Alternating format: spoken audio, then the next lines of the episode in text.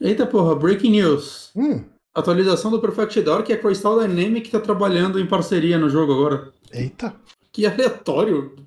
tá aí. Tá, essa notícia aqui vai pro comecinho do podcast só. No pré-abertura, porque, Bonatti, nesse momento, é uma quinta-feira, dia 23 de setembro de 2021, 21 horas e 14 minutos. Repita. 21 horas e 14 minutos.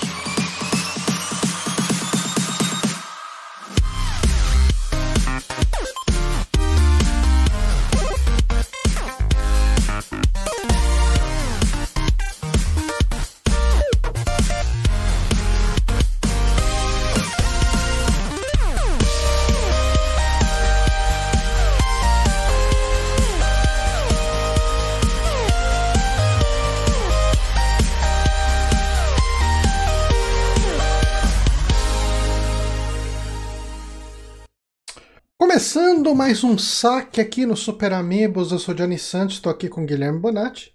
Bora. E hoje, com o nosso queridíssimo amigo, convidado em cima da hora, pobrezinho, mas nunca nos deixa na mão, Renan Foca, seja bem-vindo, Renan. Muito obrigado por ter topado gravar conosco aqui hoje.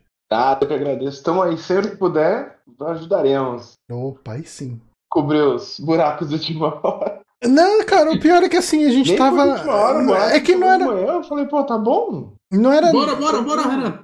É que não era, não era nem que assim, ah, é, alguém furou, nem nada do tipo. A gente chegou e deu uma olhada na nossa pauta e a gente falou, porra, hoje era bom pra chamar um convidado, né? A gente É. não tem tanta coisa pra falar. A gente tinha esquecido da Nintendo Direct. é, É. mas, mas é sempre bom quando tem um convidado, tem- quando tem alguém. Eu falei, ô Renan, ô, ô, ô Bonatti, chama alguém aí pra nós.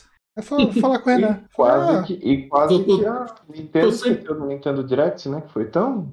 Whatever. Sim, Cara, sim. tem uma galera que gostou bastante. Eu assisti e falei, ok, tem jogos que eu já sabia, já estava anunciado e eu já estava empolgado antes.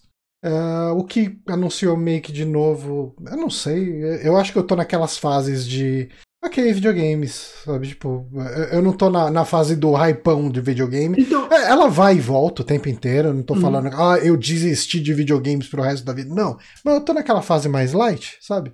é, então, comigo tá um pouco, tipo, semelhante, mas diferente, né? Acontece, é, eu, eu, sei lá, eu jogo basicamente todo dia e tudo mais. é, eu tô bem animado pra jogar coisas, mas tem tanta coisa boa pra eu jogar hoje, né? Eu tô com um Uhum. backlog tão grande que anúncios não estão me empolgando. Eu fico, começo a ficar empolgado, tipo, por exemplo, Metroid Dread.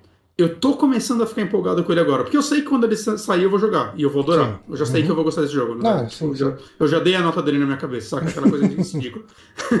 e, e aí é tipo, quando vai chegando perto do lançamento, eu vou ficando ansioso. Tá. Saca? Na semana de lançamento dele eu vou ficar, caralho, Metroid Dread. Mas. É, eu tipo, acho que eu vou ter que sacar não, dinheiro da poupança pra comprar ele, porque não, com os aumentos de tudo, de mercado, de conta de luz e de Nossa. tudo, o dinheiro É. não tá sobrando. E mais só que Metroid é Metroid, né, gente?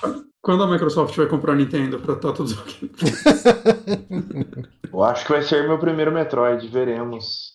Porra, cara, é muito boa essa franquia. Cara, é- é- Se você gosta de Metroidvania, você, eu acho que não tem como não gostar. É, mas assim, eu acho que tem, porque Metroid não é Metroidvania.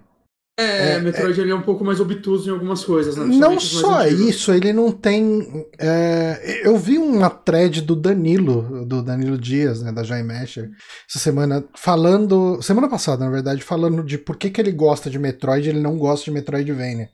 E, e eu, de certa forma. É que assim, eu, eu caio no loop do Metroidvania. Mas Metroid ele não tem aquele elemento, principalmente meio complexionista, que muito. Complexionista não, mas de tanta.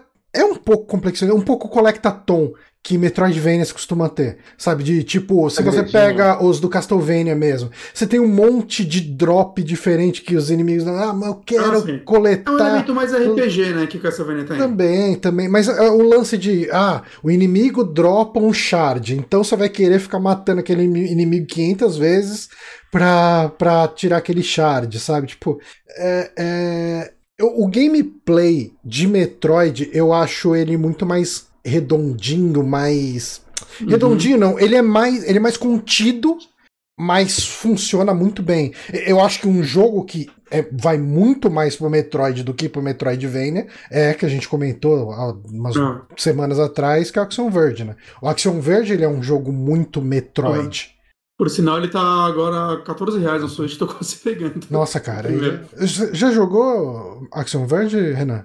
Não, Action Verge é um, é um dos Metroidvanias que está mais escondido na minha lista. Ele tá, É. no, tá, tá nos próximos. É, eu terminei Na eu ele faz peguei. pouco tempo, assim, faz umas, sei lá, algumas semanas. E eu achei maravilhoso, assim, ele é muito, muito bom. Eu, eu peguei ele porque. O 2 ou O 1, o 1.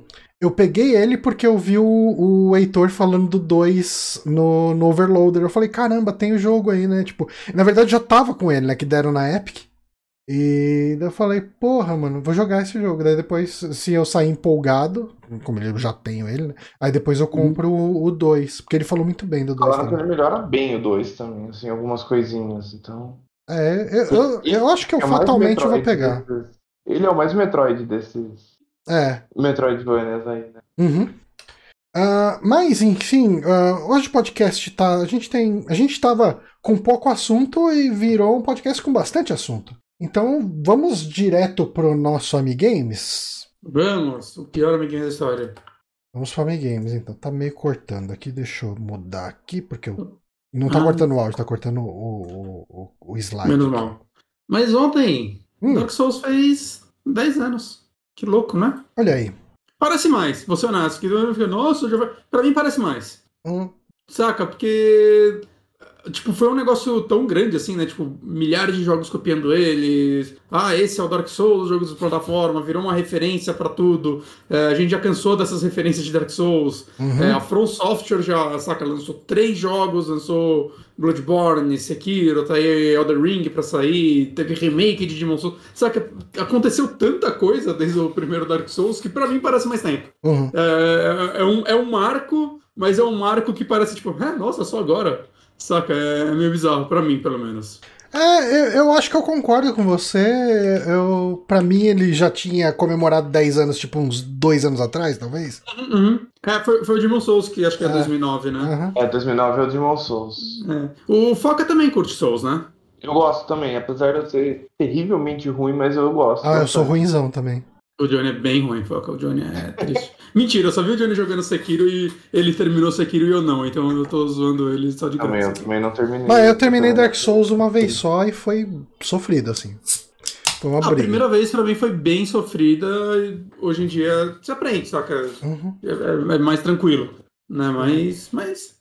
Pior que, tipo, quando eu fazia esse M-Games que foi horrível, assim, horroroso, mas eu fiquei com uma puta vontade de rejogar ele. Eu comprei o remaster faz pouco tempo, mas ainda não rejoguei. Uhum. Aí tá tipo, hum, que vontadinha. Mas, mais, mais, mais, vamos para as perguntas. Uhum. Essa, essa primeira é a única que é semi-semi interessante. Ok. Né? Eu já, já tinha ouvido falar dela, mas foi legal relembrar disso. Bonatti, quando a gente faz uma coisa que é meia boca, a gente não fala. A Ah, gente tô só solta, porque pode ser que o cara que tá ouvindo chega e fala, nossa, foi tão bom esse Amigames de Dark Souls, foi o melhor de todos os tempos. Agora você jogou lá pra baixo, É mais, é mais fácil ele achar bom do que se eu tivesse falado nada. é, mas o máximo que você vai ter é, não foi tão ruim assim. Tá ótimo. Eu, eu, eu, eu, durmo feliz com Mas tá eu, falando eu, eu, não te jogo muito porque eu me saboto bastante também, então. Tem que sabotar. É. Cara, não, é, cara, eu, eu fiquei desesperado, assim. Eu, ah, nossa, Dark Souls, escolhi já, vai ser fácil esse Amigames aí. Eu vou entrar no IMDB, vai ter cinco páginas, tem tipo sete coisas. Eu Sete... falei, mano, fudeu, IMDb? como assim? É, não, a gente olha o trivia de jogo no IMDB, tem bastante coisa Sério? legal. Ah, é verdade, a MDB tem, tem os trivia de jogo, sim. Eu Olha, costumo ir nos trivia do GameFAQs. Tipo, eu pareça. tenho, eu tenho aquele artbook do Dark Souls que tem entrevista e uma porra. Eu não ia ler um livro agora pra fazer nome games, né? Caralho, cadê seu comprometimento, mano? Ah, porra, tá bem longe. Mas enfim, originalmente, Hum, dois outros nomes foram escolhidos para o jogo, mas acabaram, é, mas acabaram mudando. Cara, eu escrevi até errado. Mas acabaram mudando, pois seria meio controverso. Seriam meio controversos. Quais eram os nomes originais antes do jogo virar Dark Souls? Vocês têm alguma ideia? Black Souls. Não. Hum, nome. Chutem, chutem, chutem. Faço menor. Ah, Aborto Souls. Cara, seria incrível Aborto Souls, mas seria menos ofensivo. Menos Eu tô ofensivo que, sei lá, judeu Souza, não sei, cara. não sei o que, que pode ser ofensivo. Né? Tipo, O primeiro nome escolhido por eles Hum. foi Dark Race, aí alguém falou, vai dar merda. nossa, Dark Ray. Eu não tava tão errado no Black Souls Não. ali, né? Não, foi Nem o perto. Judeu Souls. Foi perto. Quem diria? Hum? E o segundo que eles escolheram foi Dark Ring. Dark falou, Ring, ô rapaz, isso aí tá polêmico pro outro lado. Dark, Dark Ring também ia ser meio É, complicado. as piadas seriam muito boas. Mas eu gostei que alguém lá dentro talvez entendesse um pouquinho mais de inglês e teve bom senso. Falou, não chama seu jogo de Dark Race, por favor. Nossa, cara, Dark Não, Race. Dark Race, cara, é muito cara- errado isso, cara. Não tinha o cara da Lu... não tinha o cara da LucasArts lá, da, da Lucasfilm. É. Que nomes. lançar um nome em português, né? Próxima E o, pergunta. O, o, o novo. é, como que chama? O novo, a nova série de Star Trek que vai sair vai ter um personagem que era um personagem mega secundário da série original, né? Que era um doutor que chama Doutor M. Benga. É, eu falei, o cara do, o cara do Star Wars deve ter vindo de, de Star Trek, Star Trek é de tá antes, né? fazendo, tá fazendo estágio em outros lugares. Pois é. Mas vamos para a próxima pergunta. A From Software costuma colocar dicas do seu próximo jogo em suas DLCs. Existe algo em Artorias of the Abyss, que é a DLC do Dark Souls 1, é, que muitos fãs acham que é uma pista da temática de Bloodborne. O que seria? A Lula. Que? O Lula? Uma Lula, Lula, né? Lula. Não é uma Lula. Não é uma Lula. É um Aécio, não. Ahn, Tire daqui. Por quê? O que, que pode referenciar? Eu não sei, um- um- uma lua vermelha? Pensei que, vocês- pensei que vocês iam acertar essa. Olha aí. O Amigame está mais enigmático do que eu esperava, então. Não, não é. Não é uma lua vermelha. Eu tô tentando lembrar que, que Poderia tipo ser. de, de elemento do, do Bloodborne. Ah, sei lá, um- uma igreja, não sei. Não, tem que ser um elemento que tem, tem que ser um elemento que leve você a pensar no nome ou na temática. Na temática, na temática. Na No temática. cenário Bloodborne. Era assim. O cenário. A Lula foi um bom, um bom chute. É. É, Então, é- Bloodborne é tentáculos, lua e deuses um antigos. lobisomem de alguma forma? Não. Não. Hum, não sei. Não faço ideia. Vamos desistir? Eu desisto. É. Um NPC, o Marvelous Crest Chester é o nome dele. Hum. Ele é um NPC que usa uma roupa vitoriana. Hum. É isso. Maneiro, é Uma boa essa curiosidade. Você falou que É. era ruim. Não, minha É que expectativa achei que todo tava mundo muito baixa. Ah, mas Ah, a eu gente não que é desses caras que fica vendo canal de, de Dark Souls. de- Mas, mas tem, tem que ser bobão igual eu. Não, Eu cara, que tem mais o que eu fazer. Eu pensei assisto coisa adulta, Star Trek. Eu quero que vocês cancelem essa live agora e vá lá assistir todos os vídeos do Valdívia. Você acha que eu vou ficar vendo vídeo de, de gente analisando o jogo? Eu prefiro ver gente de pijama no espaço. Bem melhor. Você assiste algum canal de Star Trek, Johnny? Ah, não, não. Eu acompanho perfis. É que fã de Star Trek adora odiar Star Trek, né? Deve ser mó chato. É, é. Eu sou o cara que fica falando bem. É, eu gosto de criticar as coisas que eu, que eu vejo errada. Tipo, é, o Uhum. Star Trek ele tem um conceito que vai e volta em alguns episódios, que é o universo espelho, né? Que é Ah, tipo, sim. é um universo alternativo. Você lembra, né? Você assistiu o Discovery, Sim, tem todo. Que é o Lá, Cartman de bigode, de e, e- exatamente, né? tem, tem no- coisa lá também no, no South No Park. South Park. É, obrigado, Careca, pelo, pela, pela assinatura aí com o Prime. Muito obrigado. Oh, muito obrigado. É, e, e, cara, sem zoeira. é, o episódio que eu assisti hoje foi o primeiro episódio que eu vi de Universo Espelho em Star Trek Enterprise. E o uniforme das mulheres no Universo vi, Espelho, sim, ele parece assim, sabe? é, ele tá para um uniforme de Star Trek como aquelas roupinhas de empregada e de enfermeira de sex shop, tá pra, pra, inf- pro uniforme de empregada ou de, de enfermeira. É, tipo, a, a barriga fica completamente à mostra, é muito ridículo. Mas enfim, Uhum. ah, Enfim. Bora pra última pergunta? vamos lá. A armadura de Artorias é uma clara referência a um clássico mangá que inspirou muito Miyazaki. Qual seria? Que mangá é esse? Uh, Berserk?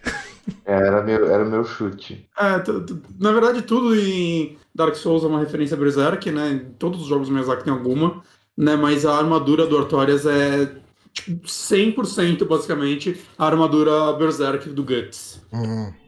E é uma parada que acontece só lá pro volume 30, assim, e é mó icônico, e eu, tipo, lendo, e o cara, olha, quando ele vai ganhar essa armadura, pelo amor de Deus? Demora, demora. Tem, tem muito mais Berserk sem armadura do que com armadura. Tá aí. Tá aí, então, 10 anos de Dark Souls. Joguinho bom, joguinho bom. Joguem Dark ah, Souls. É um dos jogos é, é, é, o, o começo é difícil, mas depois de se acostumar, ele melhora bastante. Assim. Ah, sim. Então, mas, que... mas se você não gosta por causa da dificuldade, tudo bem também. Tudo bem, tudo bem. Por isso. Você, não é obrigado a gostar de nada. Você não é obrigado.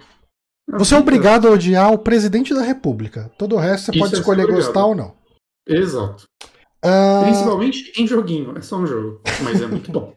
Mas vamos falar um pouco de Nintendo Direct, o Nintendo Direct que acabou de rolar, a, a, Bora! Uma hora e meia atrás, sei lá. Vou te, vou te falar que eu tava muito hypado pra essa Direct, acho que foi um erro. Eu não tava. Sempre estou com expectativas baixas. Eu, eu desisti do hype. O hype me abandonou.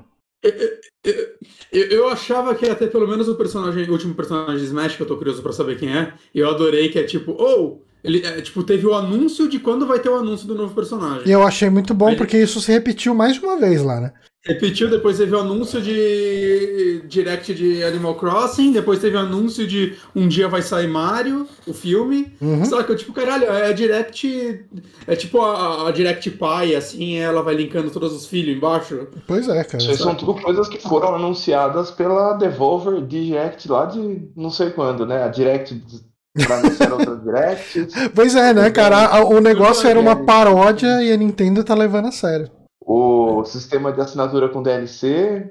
A Nintendo não, não. Puta, assinatura com DLC, cara, é verdade, caralho. Não, cara. É no mundo pós-apocalíptico. A Nintendo assistiu isso e ficou falando, caralho, todo mundo. É o futuro. Essa, essa, ah, essa... então é isso que os ocidentais estão fazendo? Vamos não, lá.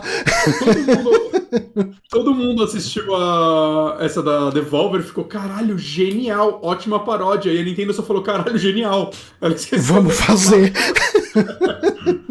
Ela não entendeu que era uma piada. Mas tudo bem, né? Tudo bem. Então é, tá, eu cheguei meio tarde pra Direct. Eu não sei o que, que é Monster Hunter Rise Sunbreak. O que, que é isso? É uma expansão de... É o Iceborne do... É o Iceborne do Monster Hunter Rise, basicamente. É uma Massive Expansion. Provavelmente, deve aí por muito chute, deve lançar um ano depois do coisa, lá pra março, muito provavelmente. Uhum. E vai trazer a mesma coisa que o, acho que o Iceborne fez pro. Mais pro monstro, mais arma, mais... mais... Só que é um cenário Dark Trevoso, né?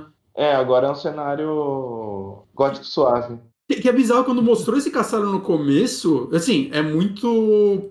Parece muito a engine da From atual, né? Tipo, de Dark Souls 3. Aí a primeira coisa que foi na minha cabeça foi: vão portar Dark Souls 3 pra Switch? Eu não, mas esse cenário não é Dark Souls 6, é, 3. Que era. Aí eu olhei e falei, cara, será se vai sair então, é um anúncio tipo de Elden Ring pra Switch? Um, um porte? Que bizarro. Saca? Aí não, é Monster Hunter, mas tá com muita cara de, da engine da From.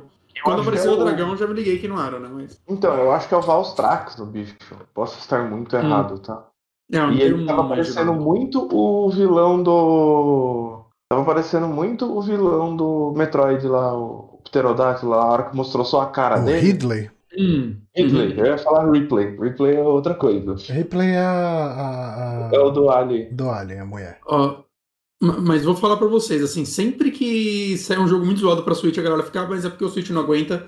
Eu lembro desses dois Monster Hunter que a Capcom lançou não, recentemente.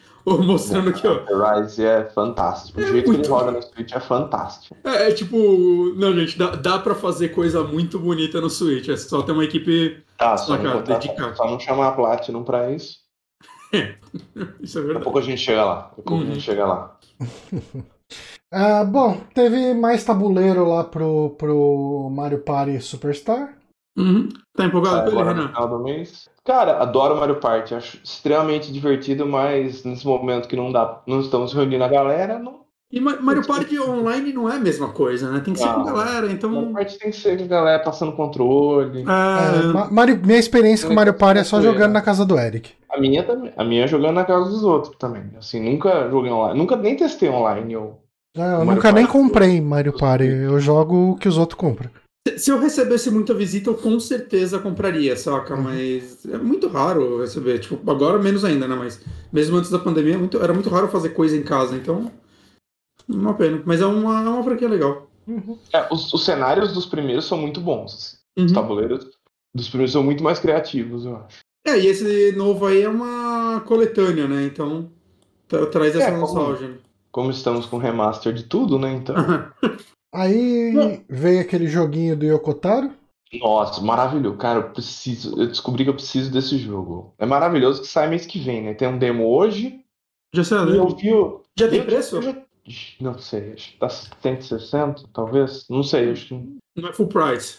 Eu acho que não é. Mas não parece. Deixa eu ver se eu acho em algum lugar aqui. Mas eu tava vendo o trailer dele. E, cara, eu tava eu não sabia que era do Yokotaro. Na verdade, eu tinha visto, isso ficou na minha mente alojado em algum lugar. Aí eu fiquei, começou a tocar a música, eu falei, porra, parece a música do Nier, né?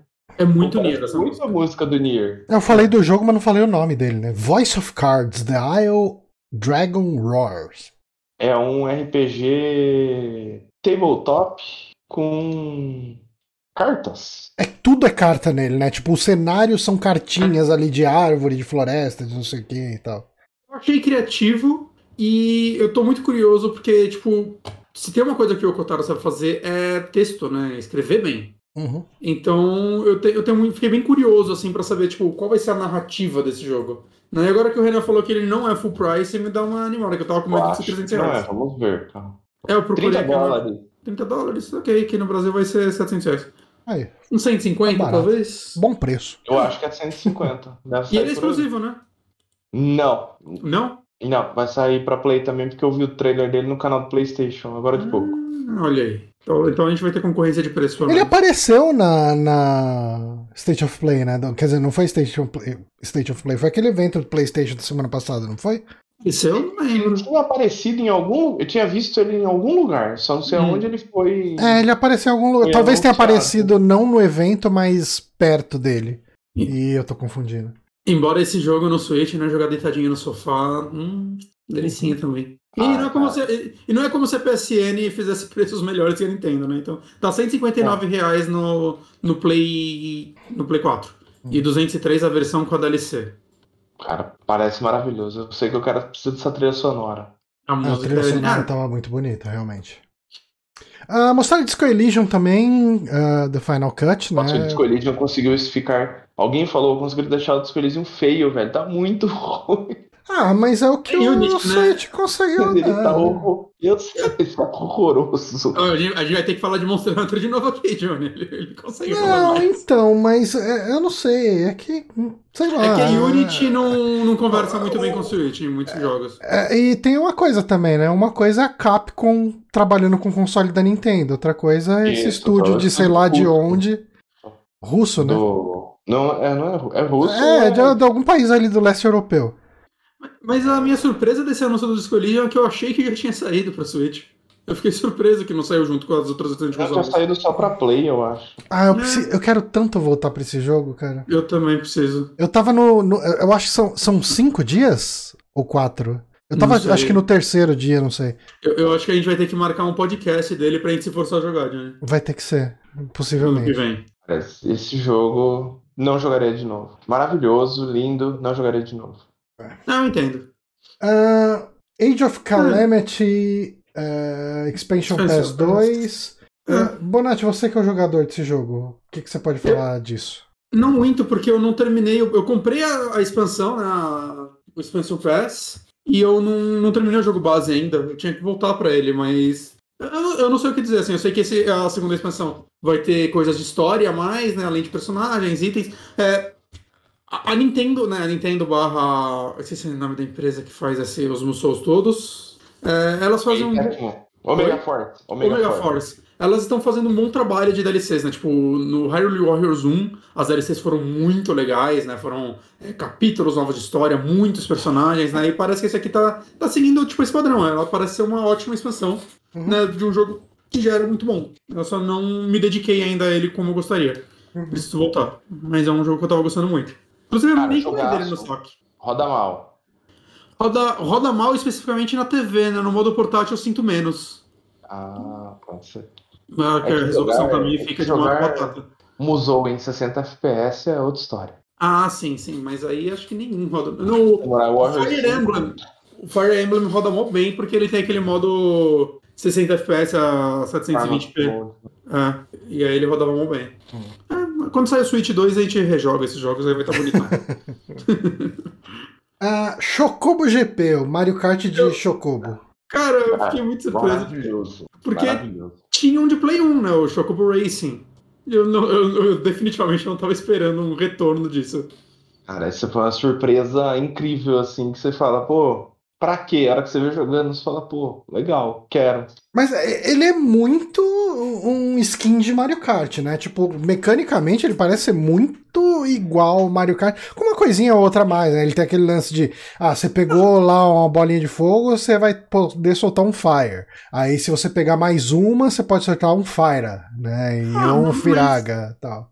Mas é o estilo desses joguinhos de kart, né? Você pega é, do Crash, é, o do, sim, o do é. Sonic ainda o tem do Chaves. O do Chaves. Chaves. Falta o Bloodborne Kart, né? Falta, o Bloodborne E o Uncharted Kart, né? Naughty Dog se, se traiu. Mas, mas você pega, tipo, acho que o Sonic Transformers lá é o mais diferentinho, né? Porque ele tem o lance de você virar robô gigante. Hum. Que tiraram no, no último, né? E a galera ficou puta. Hum. Uh, próximo anúncio. É, é, o anúncio do anúncio. E finalmente Sakurai vai poder voltar para casa, né? Abraçar a família. Eu, eu, eu, queria muito que ele falasse, então vai ter uma terceira temporada. Não, mas é, o último. Tipo, eles falaram último muitas é. vezes ali. Pra e ter mais um. falou que, é o, que esse é o último Smash que ele trabalha. É, e depois ele vai se matar, né? Todo mundo sabe disso. É, assim, Smash não vai morrer. Quanto uhum. vem de Smash, vai ter um próximo no próximo console. Não. Mas talvez o Sakurai não se envolva? Será que o. Falando sério agora, será que o Sakurai depois disso ele se aposenta ou ele vai fazer alguma outra coisa? É, ele, ele parece ele, ser novo, ele, né? Ele é novo e ele. Não é como se ele só trabalhasse em Smasher. Ele fez Kid Icarus. Quando, de quando que é? 2000 e. Peraí, deixa eu ver aqui. 2008, 2007. 2000, não, 2012. Ah, não é tanto tempo assim, não. Não é tanto tempo assim. 10 anos, 10, 10 anos.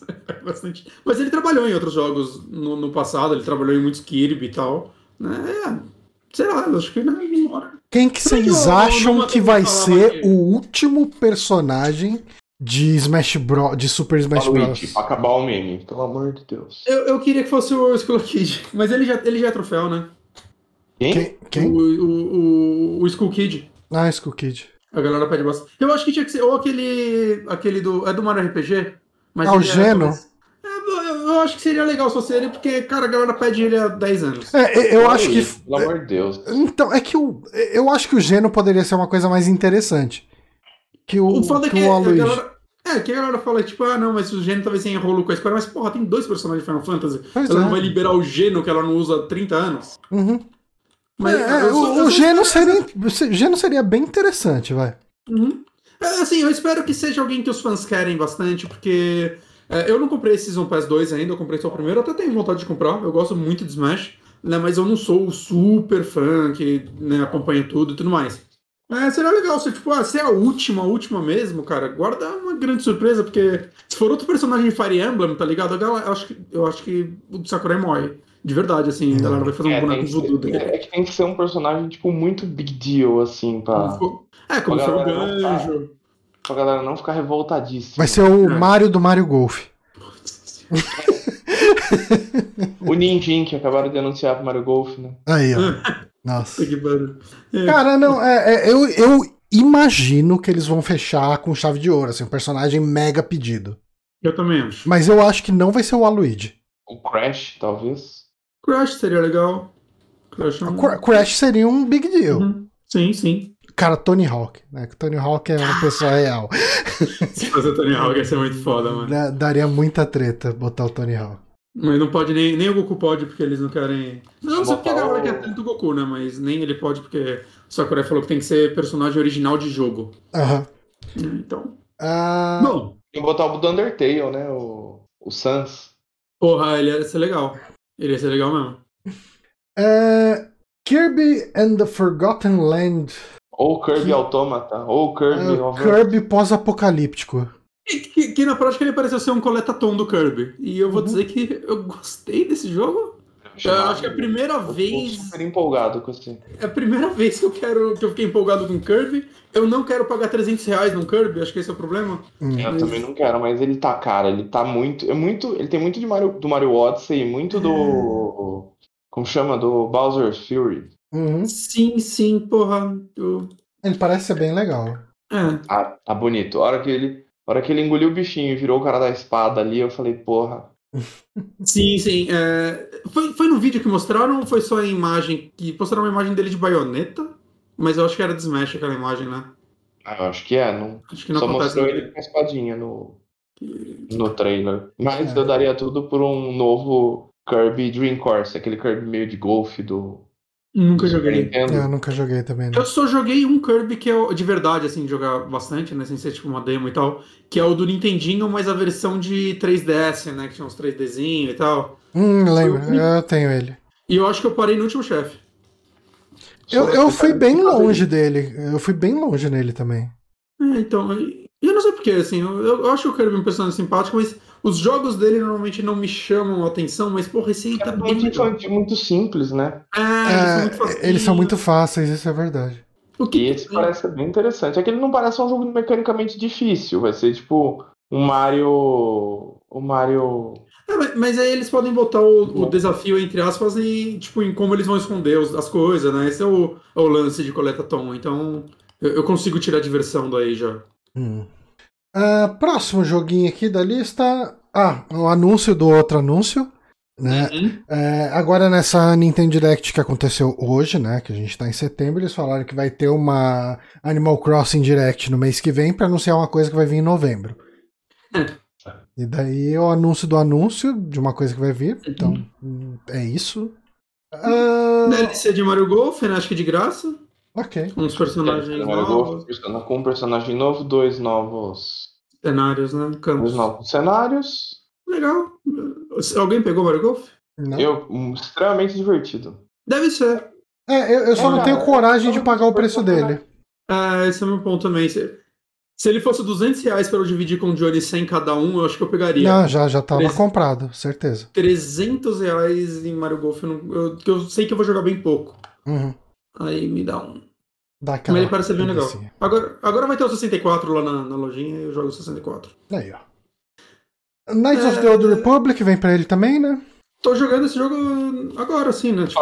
estamos esperando o novo, o remake. É. Pra que Mas... jogar agora? É que eu, porque é um dos jogos mais bem feitos da, da humanidade, né? Então... Mas esse Knights of the Old Republic, ele é o original meio que remasterizado, né? Não é o, é. o, o, remake que tá sendo feito. Não, não é o remake. O remake eu acho que, cara, vai sair daqui uns muitos anos. Eu uhum. também acho. E, e, assim, eu tô jogando ele pela primeira vez e eu tô amando esse jogo, assim. Eu tô achando em muitos pontos, assim, eu tô gostando mais dele do que de Mass Effect. Eu, eu... Cara, ele é um, um, dos melhores RPGs ocidentais, assim. Eu, eu gostei, eu definitivamente gosto mais dele do que do, do Mass Effect. De todos ou só do um? O um, com certeza. Ah, cara, uhum. eu acho que de todos. Eu, eu, eu é. gostava mais do estilo dele do que de Mass Effect. E, é, é tendo terminado Mass né? Effect 1 e 2 recentemente, né? Não uhum. rejoguei o 3. Uh, a minha lembrança de Knights of the Old Republic é mais afetiva. Eu, eu gostava mais. Assim. Uhum. Posso estar enganado? Posso estar enganado, mas. Acho Mass Effect, Mass Effect 2 é maravilhoso. É, então... Ele é um jogo muito bom. Pelo que eu joguei do Knights of the Old Republic, assim, eu prefiro Mass Effect 2 a ele, mas eu prefiro ele a Mass Effect 1. Uhum. Mass Effect envelheceu muito mal, né? Só problema. Hum. Tá dando texto um pouquinho. Um, teve um trailerzinho de Project Triangle, eles falaram que coletaram o feedback da galera da demo, né? Implementaram algumas nome, né? melhorias. Né? Ah, agora tem Triangle Strategy aí deve ser o nome do jogo. Uhum. Puta que pariu. Mas será que esse é o nome mesmo? Porque ainda tá com Project ali, né? É verdade. É vai triste. ser Triangle alguma coisa. Vai ser Triangle alguma coisa, né? Porque o Octopath é, é uma coisa. Mas, cara, esse jogo tá inacreditável. Esse aí pra mim é o. Eu acho que os três aqui estão muito empolgados com esse jogo, né? É, eu, eu gosto muito de Final Fantasy Tactics, então eu, eu já tô comprado por esse jogo, uhum. assim, muito fácil. Eu tô bem. E eu não joguei a demo dele. Também não. Demo de RPG é sempre meio chato pra mim. É, eu não jogo, eu não jogo, é só demo pra não. É. Hum estragar a experiência. Eu só espero que o texto dele seja melhor que o do Octopath Traveler, que é a parte que me desanimou hum. naquele jogo. É, eu também. Mas ele parece ser uma narrativa mais normal, né? Uhum. Não historinhas isoladas que não levam a lugar nenhum. É, eu também acho que. Assim, a história, um pouquinho do que eu vi dela, me lembrou um pouco Fire Emblem Three Houses, né? Que é três lados guerreando, foi o que eu entendi. Hum. Do, do treino. É. Ok, ok, ok. Foda-se, bora, bora. tá bonito e é um RPG tático, então já, já, já me comprou. Aí teve o trailer de Metroid Dread. E, e, cara, será que o jogo vai estar tá rodando assim? Porque a Nintendo sabe tirar bastante Blade de pedra do Switch, né? Mas eu Mas achei ele muito fluido, cara. Ah, tá. Eu, eu, eu, achei, eu achei que ele tá muito rápido, assim, cara. 60 FPSzão lindão, assim, cara. Ele deve estar em 720p pra rodar assim, né? Provavelmente, é. Mas assim, cara, não, se você for pegar esses pedaços, ele é muito rápido, assim, é muito. É, é, se você comparar com, com, o outro lá, o. Como é que chama? O Blood, Bloodstained. É, é, é até triste, né? Nossa, não, mas. A gente é sofrido demais. E um jogo assim, é, eu sacrifica a resolução pelo, por frame rate fácil. Ah, assim, tranquilo, assim, tranquilo. Tranquilo. Vale a pena. É. Mas, nossa, eu tô muito empolgado. Eu não, não tinha visto mais nenhum dos vídeos que tinham saído dele, né? Porque né, não existe a chance de eu não jogar esse jogo, saca? Uhum. É, Metroid. Mas é legal, foi legal ver esse aqui. Ver... Eu só tinha visto da D3. É. E aí, tipo, caralho. Assim, quando entra essas câmeras atrás dela e tal, ele cai. Dá pra notar uma queda de frame rate, mas no gameplay mesmo ali, cara. Ah, Cair pra 30 em vídeo eu acho ok. Não, não, tranquilo. É porque assim, você sabe. É, é que nem o outro, né? O, o, o Samus Returns. Returns. Que ele é. tem uns momentos que a câmera vai para trás, e assim, não é bem um vídeo, né? São momentos uhum. de ação onde a câmera muda um pouquinho, só para dar um, um, efeito dramático e tal. Mas é tudo in engine, tipo, do jogo mesmo. Uh, mas ele tá rodando bem. Ah, cara, eu vou comprar isso aqui, não tem como. Ah, daí teve o um é. anúncio da DLC do, do Switch Online. Eu achei uma bosta isso ser pago a parte, achei meio ridículo, mas eu. eu mas você vai pagar. É esse, esse é o problema. Cara, fizeram. É, falou, a Nintendo é boa em tirar leite de pedra e boa em tirar grana da galera também, porque. É que eu, eu, eu, compartilho isso no modo família, em oito pessoas. A gente já paga tipo 14 reais por ano. Ah, eu pago. Nele. eu ah, pago full, então pra mim já. Eu preciso. Porra, Johnny. Caralho, Johnny. O que você me falou antes? É que aqui o Power do Taco pegou a última vaga agora. Hum. Que. Oh. Porra. Mas, porra, posta lá no grupo, com certeza tem gente querendo dividir essa porra, Johnny. Ah, mas eu tenho um Mega Drive com um Everdrive com todos os jogos. E. Não, mas você tá pagando, caralho. É, mas, eu não tô querendo pagar mais. Então, você vai pagar menos. É. Eu tô falando pra você pagar menos. Isso, deixa, vamos ver o que, que tem aqui, né, de, de jogo que eles falaram. Nintendo 64. Uh... Mario 64, Ocarina of Time, Mario Kart, Star Fox. Esse Sin and Punishment, vocês sabem o que, que é? Não Cara, sei. eu joguei ele quando criança, mas não lembro de nada, nada. Dr. Mario 64, Mario Tennis, Winback e Yoshi Story. Mas eles já falaram, já anunciaram também os próximos que vão sair. É, é vai ser Majora, né? Então. Majora, Kazooie, Kirby, Mario Golf, Paper Mario, F0X e Pokémon Snap. Banjo Kazooie. Caralho, os que eu quero jogar são todos os que vêm depois. Mas, não, mas se, se tem perspectiva de sair, pelo menos é melhor do que a gente ficar esperando eternamente sair não, não, sim, o, sim. o, Mario RPG lá no Switch. Não, com certeza, mas é. Fico feliz, assim, tipo, finalmente vou poder jogar o Paper Mario, saca? Oh, o Kirby aí, eu falei que eu nunca joguei um Kirby, talvez eu não. não Cara, mas esse line-up de Mega Drive tá uma sacanagem, hein? De boa ou de ruim? De boa, cara. Shinobi Você 3. Uh, Sonic o, 2, Foca deve ter. Rage 2, Echo the Dolphin, Castlevania Bloodlines, Contra Hard Corps, o Dr. Robotnik Min Bean Machine, Muito que é o bom. Sonic Tetris, que é maravilhoso. Eu vi é ele pra Master System. Ele é bem puio-puio, né? É.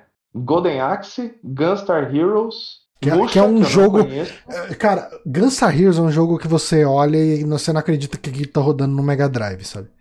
É, o Gunstar Heroes é impressionante. Ele é impressionante, cara. É da Treasure, né? Tipo, que fazia uns shoot 'em up loucaço e tal.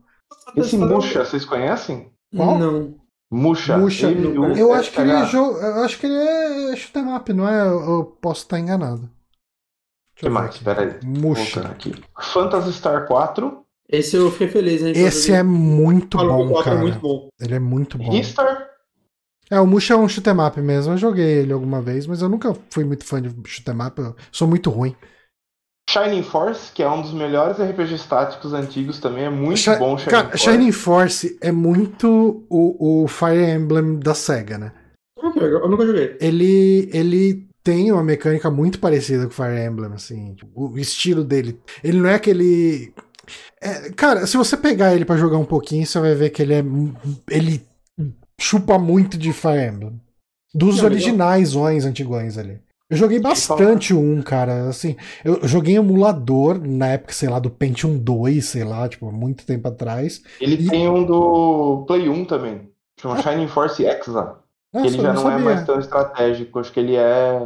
Eu lembro, eu lembro que teve um Shining Force, Shining Force de Saturn e teve um spin-off ou um sucessor meio espiritual, mas que era um RPG uh, ah, normal mesmo, né? Tipo, não era tático, que chamava Shining the Holy Ark no Saturn. Uh, eu, lembro que, eu lembro de ter alugado esses dois jogos. Quer dizer, o, o, Shining Force do Saturn acho que eu não aluguei. Shinobi 3 é muito bom, muito, muito bom. Eu não lembro do Shinobi 3, eu joguei, eu joguei muito do, do Master System. Hum. E Strider, né? Que é maravilhoso. Eu só queria muito que a Nintendo desse uma, alguma opção turbo aí nos jogos de 64 pra dar uma melhoradinha no frame rate. Hum. Né? Porque jogo de 64 tem aquele frame rate lá, a maioria é. O Ocarina of Time é 20 frames por segundo. Constante. Tá dor de cabeça hoje, né? É, então. Eu, eu, espero que ela dê. Tipo, vai ter algum isso, não, vai ter que ser o caralho que tem que ser, mas se você quiser jogar igual ao original, dá essa opção, mas seria muito legal se deixasse pelo menos travar a 30. Hum. Porque, porra, mano, é, é foda o frame de 64 original. No, no, nos vídeos que passaram lá, dava para sentir. Assim, eu senti fluido os jogos que mostraram lá. É, o Ocarina, pelo menos a abertura que mostrou por 2 segundos, o Mario parecia estar 30, pelo menos. Mas é, vai saber. É, então, eu, eu, tive a impressão até que o Mario tava perto do, do, do Mario Kart, tava nos 60. Mas pode ter sido uma impressão errada minha. É, eu acho que o único jogo... tava bonitinho, mas eu não sei se é o único, mas acho que um dos únicos jogos a 60 no 64 original é o F-Zero. Hum. Que ele basicamente não tem textura o jogo, né? É, um é mas se você pegar aqui esses trechinhos que mostra do. do... Ah, tá, tá, bem fluido. Tá o Star Fox tá muito bom. É, então. Eu, eu não lembro do Nintendo 64 ser, ser, ser tão fluido assim. É, e, e der um upscalezinho, né? Parece que dá, né? Seria hum. bom. A, a, Nintendo, a, emulação do Switch pra, pra Super Nintendo, ela tem um upscale muito bom, cara, assim. Ah, ela, ela é considerada dos oficiais o, a melhor emulação. Ela tá melhor que o do Super Nintendo, o, o NES Mini. Hum. Ela é um por um, assim, de pixel foda, saca? Não, eu acho muito bonito, galera. muito bem feito, cara. Uh, Castlevania Advance Collection, que já saiu, né? Saiu hoje. Já saiu? É. Saiu hoje. Agora você pode jogar os Castlevania de Game Boy Advance sem ter que pagar uma bica no, no preço, que acho que é, cara, acho que tá entre os jogos mais caros de. Sério? DS. São muito caros, tá, cara. Tá um absurdo. Acho que tá uns 400 reais, 500 cada um, assim. Tá tipo, tá nível Pokémon, velho. E quanto tá no Switch essa coletânea? Vamos caçar ali. Não faço a menor é, Shop Prices. Eu coloquei eShop e já vem o Castlevania Collection aqui na, na no alto Isso, no Shop Prices só tem o Anniversary Collection. 99 reais. É, quatro jogos? É, é quatro... Mas, o único que é Metroidvania é o Area of Sorrow, né? Não, eu acho que todos. É? Não, eu acho que o único é? que não é o Drácula X. Ah, é? Eu pensava que os outros eram. Não, não, todos, todos esses são. Eu achei estranho até colocar o Drácula X aqui no meio. Entendi. Ah, porque então... ele não é nem de Advance, né? O Area of Sorrow eu joguei em emulador há tipo uns 20 anos atrás. E eu gostava dele, mas eu acho que eu não terminei. Aí... Aí eu... É, Circle of the Moon, Harmony of Dissonance, Eye of Sorrow. O Eye of Sorrow. Ah, ele era de GBA mesmo. É o Dawn of ah. Sorrow que era de DS, né? Exato. Mas são jogos muito Bom, bons, eu gosto deles. Acho que é o de DS que estão caros, então. Um, what else? What else? É... Splatoon 3. Splatoon 3, cara, eu desliguei o cérebro, fui pegar uma água. Então, é, quando mostrou o multiplayer, eu não liguei muito, porque assim, eu gostei muito do multiplayer do 2, eu joguei até que bastante quando ele saiu, igual mas uma hora cansou. Hã? Que é igual do 1. Ah, tem umas arminhas novas e tal, uns cenários diferentes, mas sim. Bem, não, é do mesmo jeito que não precisa ter Overwatch 2, não precisa ter Splatoon 2 também. Ah, eu. Splatoon 3. Aqui. Ah, que se, é pra re... era pra relançar o Splatoon, eu prefiro que eles relançassem o 2 do que só portassem o do Wii U, saca? Mesmo porque o Splatoon tem campanha. E a campanha do 2 já era mais legal que a do 1. É. Né? E essa é a parte que eu tô animado pro 3. É, eu, obviamente eu não vou comprar antes de sair, mas eu tô sentindo que eles estão querendo fazer algo mais legal na campanha. Né? Pelos vídeos e tal, ela parece ser um pouquinho mais parruda. Né? Porque a do 1 é quase um tutorial do multiplayer. E a do 2 já é um negócio mais legal. E falam que a DLC do 2 eu não joguei, mas falam que a DLC dele é muito, muito bacana. Hum. Né? E aí eu, eu fico na esperança assim do 3 ser. É, eu, ser isso mais parrudo. Eu peguei o meu Switch com Splatoon 2. Eu acho que eu joguei umas 3 horas dele e, e dropei. Vocês não estão me ouvindo? Alô? eu tinha cortado e voltou. Corta... Deu uma cortadinha. Nossa. Será que eu tô perdendo frame? É, tá perdendo alguns framezinhos aqui, mas não muito. Mas enfim. Hum. Uh, não, o que eu tava falando é que eu, eu peguei Splatoon 2 junto com o meu Switch. Hum. E eu joguei umas 3 horas e dropei, assim, porque eu, eu achei. É, o, o, multiplayer dele, eu falei, ah, ok, eu já joguei isso quando eu joguei o 1 e, e foi meio que isso. O que eu acho foda do 2 é que, assim, a coisa mais legal do multiplayer dele, a novidade, era o modo Horda, né, que era cooperativo e tal. E tinha aquela. Eu não entendo até agora aquela palhaçada da Nintendo. Ah, não, esse modo é, só funciona de. No final de semana, tal hora, né? É, esse modo tá bloqueado em tais horários. E aí você quer jogar, ah, terça-feira, duas da tarde liberou, vai tomar no cu, porra. É. Isso é muito estúpido. Uhum. E isso me desanimou com o jogo, porque era o modo que eu mais gostava. Mas eu joguei umas três vezes ele, porque. Né? E o evento fechou com Bayonetta. Bayonetta. Bayonetta 3. Tá vivo e tá aí. O Foca parece ter uma opinião forte sobre ah, ele. Tá feio pra caralho, velho. Mas tem jogo da Platinum bonito. Mas vamos jogar. Não, Astral, Astral Chain é bom. Astral Chain é da Platinum. É, mas Astral Chain é desenvolvido pela Nintendo. Bayonetta é da sua banca. É que ele tem só o shading, né? Era que mete em fazer no e realista. E Astral Chain ele é 30 FPS, esse aqui é 60, ele tem que dar ah. uma derrubada. Mas a cena do. A cena final do trailer do Bayonetta, que ela tá, tipo, com o monstro andando em cima do, ah, do tá prédio. Cara, tá, não, tá, tá muito tosco. O bicho, tá, o bicho não tá andando, parece que ele tá, tipo, planando. Sabe quando o NPC trava e ele não anda, ele começa a, tipo, deslizando assim, ó, hum. na superfície? Tá assim o bicho correndo em cima do prédio. Tá muito engraçado. É, cara, assim, são, 1 e 2 são feios pra caralho já nas suas épocas. Cara, eu, eu acho o Bayonetta 2 muito bonito pro Wii U, cara. Eu, eu acho ele muito, muito bonito mesmo. Eu não joguei, eu não joguei Bayonetta, então não posso falar da qualidade. Não, o 2 tem umas partes coloridonas, verdade, verdade. Não, o 2 eu acho um jogo realmente bonito. É que assim, ele era bonito ali no Wii U, que era o gráfico do Play 3, né? E o, o Switch também. Então, exato. Esse é o problema. A gente teve duas gerações avançando a tecnologia gráfica e a potência gráfica que o, que o Bayonetta tem na mão ainda é de um Play 3, né? Tipo, que é os, os um pouco mais, né? Mas. Mas, mas, mas, é, que, é que mas tá mais opinião, perto do Play 3 do que do Play 4. Mas a minha opinião, acho que sabendo essa limitação, eles poderiam ter ido para algo mais estilizado, talvez. Saca? Porque o lance do Bayonetta é que ele. É, ele não é um jogo realista, mas ele tem um estilo de textura realista, saca? Os prédios. Uhum e aí ele, ele, ele beleza que ele ele tem a limitação do Switch aí que talvez esteja na casa de um Play 3 mais ou menos, mas no final ele ainda fica com uma carinha ainda de Dreamcast porque a Platinum não consegue fazer algo super realista nem quando ela tem o poder na mão. Então eu não ligaria, por exemplo, de o Bayonetta 3 ser bem mais estilizado assim. Uhum. Talvez puxar um pouco mais de cel shading, alguma coisa do tipo. Talvez os fãs fossem chiar, mas foda-se, é a minha opinião. Né? Dito isso, o que eu ia falar é eu, eu, nunca. Tipo, um eu já achava muito feio. O dois, realmente, eu concordo que ele tem partes que o design dele é bonito, né? O, o, artisticamente ele é bonito. Né? Mas o que me pega no Bayonetta é que ele é muito divertido. O gameplay, é, a mecânica. É, é isso que eu ia é falar. É isso que importa para mim. É isso que eu, eu ia falar. Eu acho que Bayonetta. É... O 2, principalmente. É, o 2 é maravilhoso. Ele é um jogo muito divertido de jogar, assim. Então. Eu, eu passo por cima de um gráfico que não é grande coisa. Uhum. Mesmo achando realmente o 2 bonito. Assim, eu acho o 2 legitimamente um jogo bonito. Uh... Vamos, vamos, ver outras cenas do 3, né? Porque esse é, tem muito cara do começo do jogo também. Uhum. E aí, quando para outros mundos e tal, deve ficar mais interessante. Estou bem curioso também. Vou querer jogar, provavelmente. Mas essa foi. Essa Direct não é uma Direct que rolou nenhum anúncio mega bombástico. Eu acho que a coisa mais bombástica que teve foi Bayonetta ainda tá vivo, né? Por sinal, assim, eu esperava que tivesse uma data mais certa, né? Porque ele ficou tanto tempo longe que eu achei que quando ele voltasse, ele ia voltar já com uma data. E... Eu tava com medo de. Eu tava com medo de ele não ter data ainda. Sabe, eles droparem o jogo e não falar que nem que ano que ia sair. E se eles colocaram só 2022, é de junho pra frente, eu chutaria. Pode Maio ser. pra frente. É, né? é, é, bem provável. Uhum.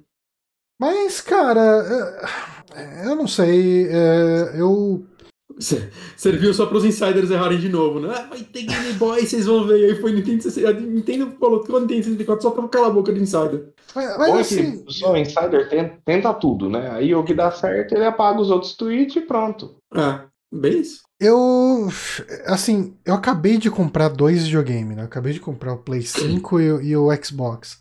Mas é, é, eu sinto que a, a Nintendo tá demorando para anunciar o próximo console dela. Porque o Switch vende pra caralho, então dá pra entender ah, ela não fazer isso. Mas eu acho que o Switch tá chorando para rodar o que ele tem que rodar, então. Eu acho que já deu. Eu acho que ano que vem é um bom ano para anunciar um novo. É que, ela já não vai. Tá ela... muito. O salto geracional pulou muitos, né? Já tá uhum. muito. É. Tá, ela tá duas gerações de diferença, né? Vamos dizer assim. Uhum. É. Mas é aquele negócio, né? Ano que vem o Switch faz 5 anos, então acho que já não. O consumidor já não vai ficar puto dos consoles da Nintendo ter vida curta.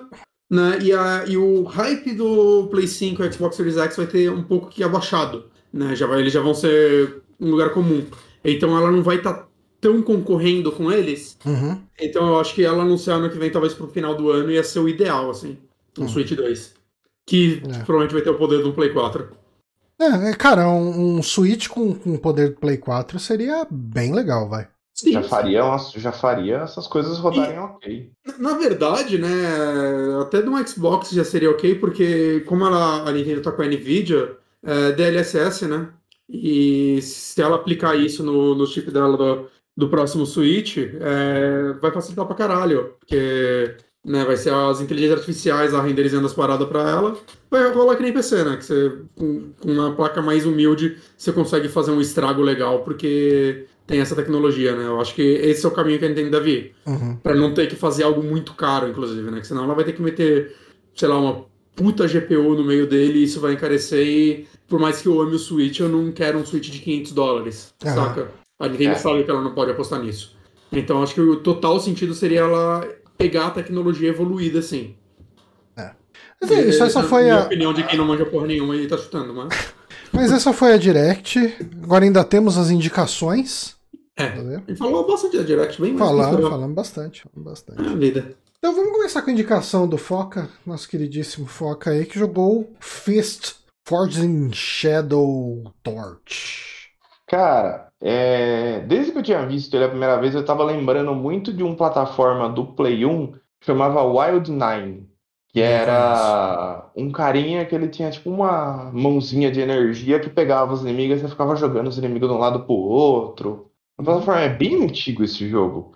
E tudo setting, é tudo meio parecido, meio industrialzão, tudo. E aí fiquei curioso. Não vi muitos vídeos, tudo. A hora que eu fui pegar para jogar o Fist, eu vi a qualidade do trabalho. Porque assim, o pessoal não falou tanto dele. Ele é um daqueles jogos do China Hero Project lá. Aquele monte de jogo anunciado da PlayStation dos estúdios chineses. Então, hum. tem ele, tem aquele Black Myth Wukong lá que também tá extremamente impressionante. Tem mais alguns outros jogos que eu não lembro agora todos de cabeça. Uhum. Mas, cara, ele é um Metroidvania com muito foco em combate. Então ele tem exploração boa, ele tem você vai ganhando as habilidades, tudo pra ir desbloqueando os lugares novos, na progressão básica do Metroidvania, uhum. mas num, num cenário meio. que ele, ele chama de dieselpunk, mas é quase que steampunk, né? O nome mais. Dieselpunk. Mais bonitinho. É, porque o steampunk é, é vapor, daí ele vai é. usar motor de combustão. Não, achei legal, achei legal. Você mata um... E aí é um jogo furry, cara. É basicamente. É, tá parecendo um, um, Kung Fu Panda do futuro distópico. E cara. Parece um Biomutant, só que bom. Não, não é. O Biomutant é legal. Eu defendo o Biomutant, que eu gosto. Então, Ninguém eu terminei gosta. umas 30 horas Biomutant. Joguei muito, achei divertidíssimo, mas sem problema. Um... Mas o Fist, cara, ele tem um combate muito bom. Uhum. Tudo nele roda muito bem. E ele é muito, muito, muito bonito. Uhum. Então, ele é muito... Play 5, ele tá rodando muito bem, assim, tem queda de frame rate nenhum. Tem uma uhum. dificuldade até que desafiadora, que, de novo, mecanicamente para esses jogos eu sou ruim. Então uhum. eu acho difícil. Ele tem um. E, tipo, você vai desbloqueando. Você controla o personagem que ele era, tipo, de um esquadrão de combate que ele era um coelho que lutava dentro de um mecha. Hum. Aí o mecha foi destruído com o tempo e tal. E aí, para ele, acho que resgatar o amigo dele que foi que foi capturado, ele consegue recuperar o braço do coelho, hum. do, do mecha. Aí ele põe o braço nas costas e é esse braço que você usa para no ah, combate. É, é muito bonito esse jogo. E aí você vai desbloqueando outras armas. Então tem uma, segunda arma que você desbloqueia que é uma broca. Uhum. Que dá pra você trocar durante o combate. E a terceira arma que eu desbloqueei mais ou menos lá no último, no último terço do jogo é, é um chicote.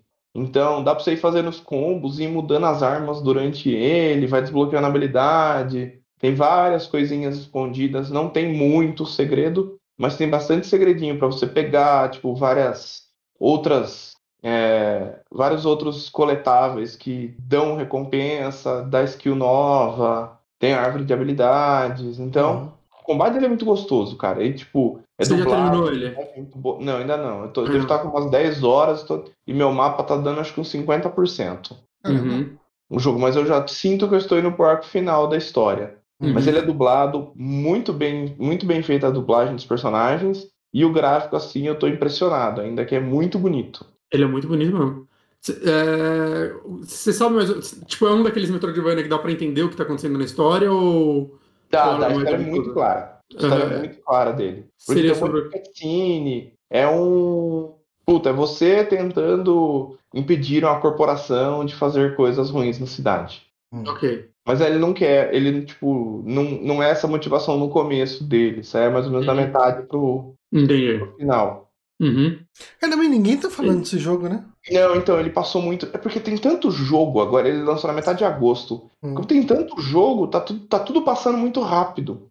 É. Ele passou em várias directs, ele tinha. Até tinham feito um, um buzz interessante em cima dele, mas. Ele tá passou... exclusivo do, do Play 5 ou ele tá no, no Xbox também? Não, acho que ele tá só no Play no, na Epic Games Store, eu acho. Deixa eu ver aqui. Microsoft Windows, Play 4, Play 5. Nesse momento. Ah, então ele sai pro Play 4 também. Isso, sai pro Play 4, pro Play 5 e. Esse... Pra... Ele, ele, tem aquelas opções Sim. gráficas de ligar Ray Tracing, modo desempenho? Puta, não sei. Coisas? Hum. Não sei, eu, não me, eu nunca mexo nessas coisas, eu sempre esqueço de ir lá e procurar. Mas é, eu, eu deixo no, no padrão. Nossa, então... aliás, eu liguei o Deathloop no Ray Tracing e, meu amigo, o negócio fica triste. Né?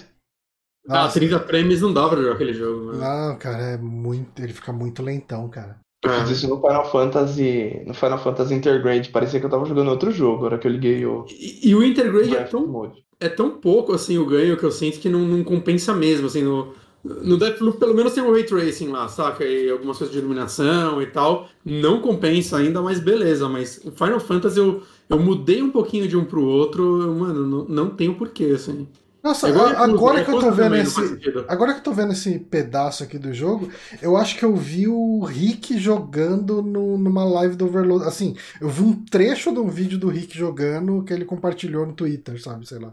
Sabe que vibe esse jogo me passa? Tipo, não o cenário, o cenário não tem nada a ver. Mas, eu não sei, eu acho que um pouco do Metroidvania Super 3D bonitão, né? Que pelo menos era bonitão na época. É aquele Shadow Complex da Epic. É, sim. eu pensei nele e naquele Strider. Que teve. O Strider no, do Play 4, né? Do, do ah, começo da geração. O Play 4 é sofrido, né? Por quê? Não gostou? Ah, é ruimzinho. Eu lembro que eu me diverti, mas eu não lembro muito dele. É, eu dropei bem no começo porque eu não tava Cara, nem é me é divertindo. Muito... Ah, Cara, eu, eu terminei. É muito bom, tá, velho. Eu achei assim, eu tô, fiquei. Pra mim, até agora tá entre os melhores indies do ano. Não vou, não vou bater o martelo que tem o Ken aí pra jogar, tem umas outras coisinhas no backlog. Uhum. Mas tá lá pra mim, assim, tá entre. Eu tô entre ele e, puta, qualquer outro. E assim, a, a, uma... It Takes Two. Esqueci qualquer outro jogo que eu tava. O indie do ano pra mim é It Takes Two. Indie da EA, mas é indie. Ai, não joguei. No coração. A gente não terminou, né, Johnny? A gente precisa terminar. E agora seu controle começou a dar drift. Come... Agora meu controle começou a dar. Aliás, eu preciso correr 20 dias, disso. 20 dias, 20 dias. Liga lá amanhã, ser atendido rapidinho. É, e, e, ia ser perfeito, porque agora é bem o momento onde eu não vou poder jogar mais nada no PlayStation pra, pra ir atrás do conteúdo do Amiibo Outubro. É. E daí é uma boa que quando ele voltar, talvez seja bem na época que eu vou poder voltar a jogar ele. Novembro a gente mata e Take Two, hein, Johnny? Tem que é. acabar ele antes do final antes do ano. Antes do final pra, do ano. Pra botar na lista. Eu tive que comprar controle novo pra não deixar. pra não ficar sem, sem jogar as coisas. Mas você pegou o rosinha lindo lá. Vermelho, é. É bonito. É, é, muito bonito esse controle. Mas esse controle novo, eles têm o problema do drift, será? Tem, mas tem garantia também, né? Então espero que dentro de um ano. Essa é a ideia. Não dá pra você comprar e deixar de reserva, você tem que ficar variando os dois pra quebrar os dois. É, senão... é. Ainda bem que meu controle deu, deu drift agora. Nossa, eu preciso pegar com vocês os esquemas de, de, da garantia. Até amanhã que eu te falo que eu, que eu fiz certinho. O meu deu em oito meses. Se eu tivesse dois para ir revezando, era possível começar a usar o segundo agora e, tipo, perdesse a garantia antes é. dele quebrar. Verdade. É, e, eu, e o novo bom é que pelo menos eles enviaram um novo com uma nota fiscal nova. Então, pelo que eu entendi, minha garantia resetou. Ganhei mais um ano de garantia. Uhum. É, exatamente. Eu acho que é isso mesmo. Tem um, tem um comunicativo. Eu também vi, eu nem testei o novo. Chegou ontem, aliás. Ah, eu tô jogando com o pé até pra estragar um pouco mais rápido dessa vez, pra não. mas caralho, né? Tem que mandar uma revisão dessa porra. É. Tem, ô, Renan, voltando a falar do jogo um pouquinho. É, você acha que os poderes que você desbloqueia, as habilidades que você desbloqueia são criativas ou é aquele pacotão básico de, de Metroidvania, de pulo duplo, atravessa a parede, é, dash?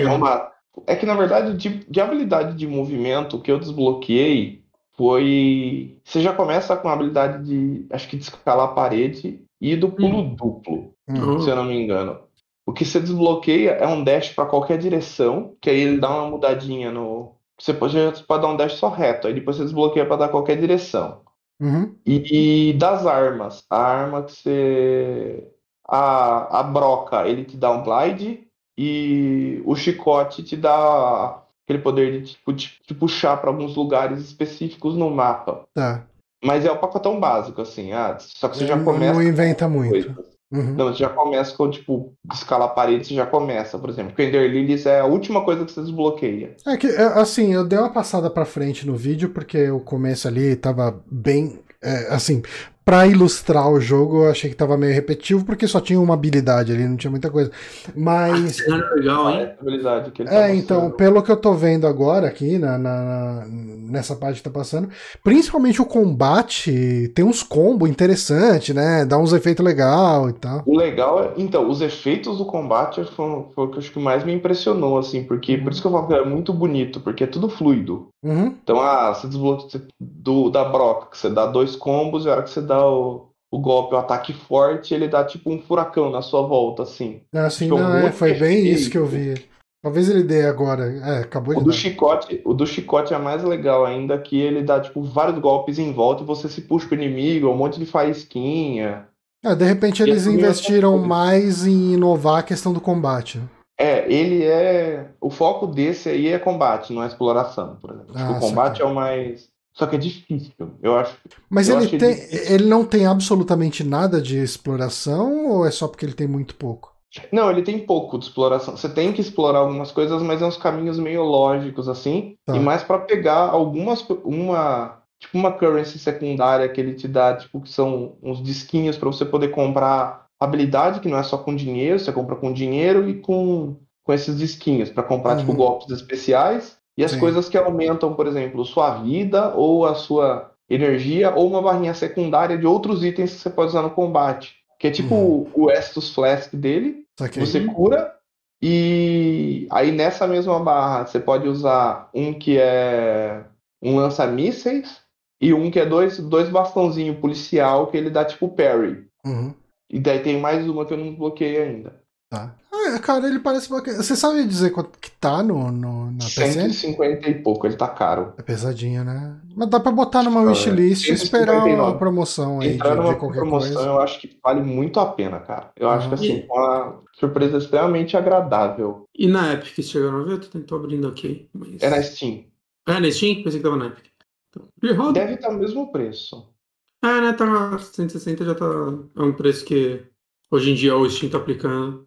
Deixa eu ver aqui. Fist. Carreguei, carreguei. Ah, mas ele não saiu ainda. Outubro. É, é, é outubro. Tá. Não tá no preço. Não tem preço. Aí, aí, aí dificulta o nosso trabalho. É, ferra um pouquinho. Tomara mas enfim, Fist.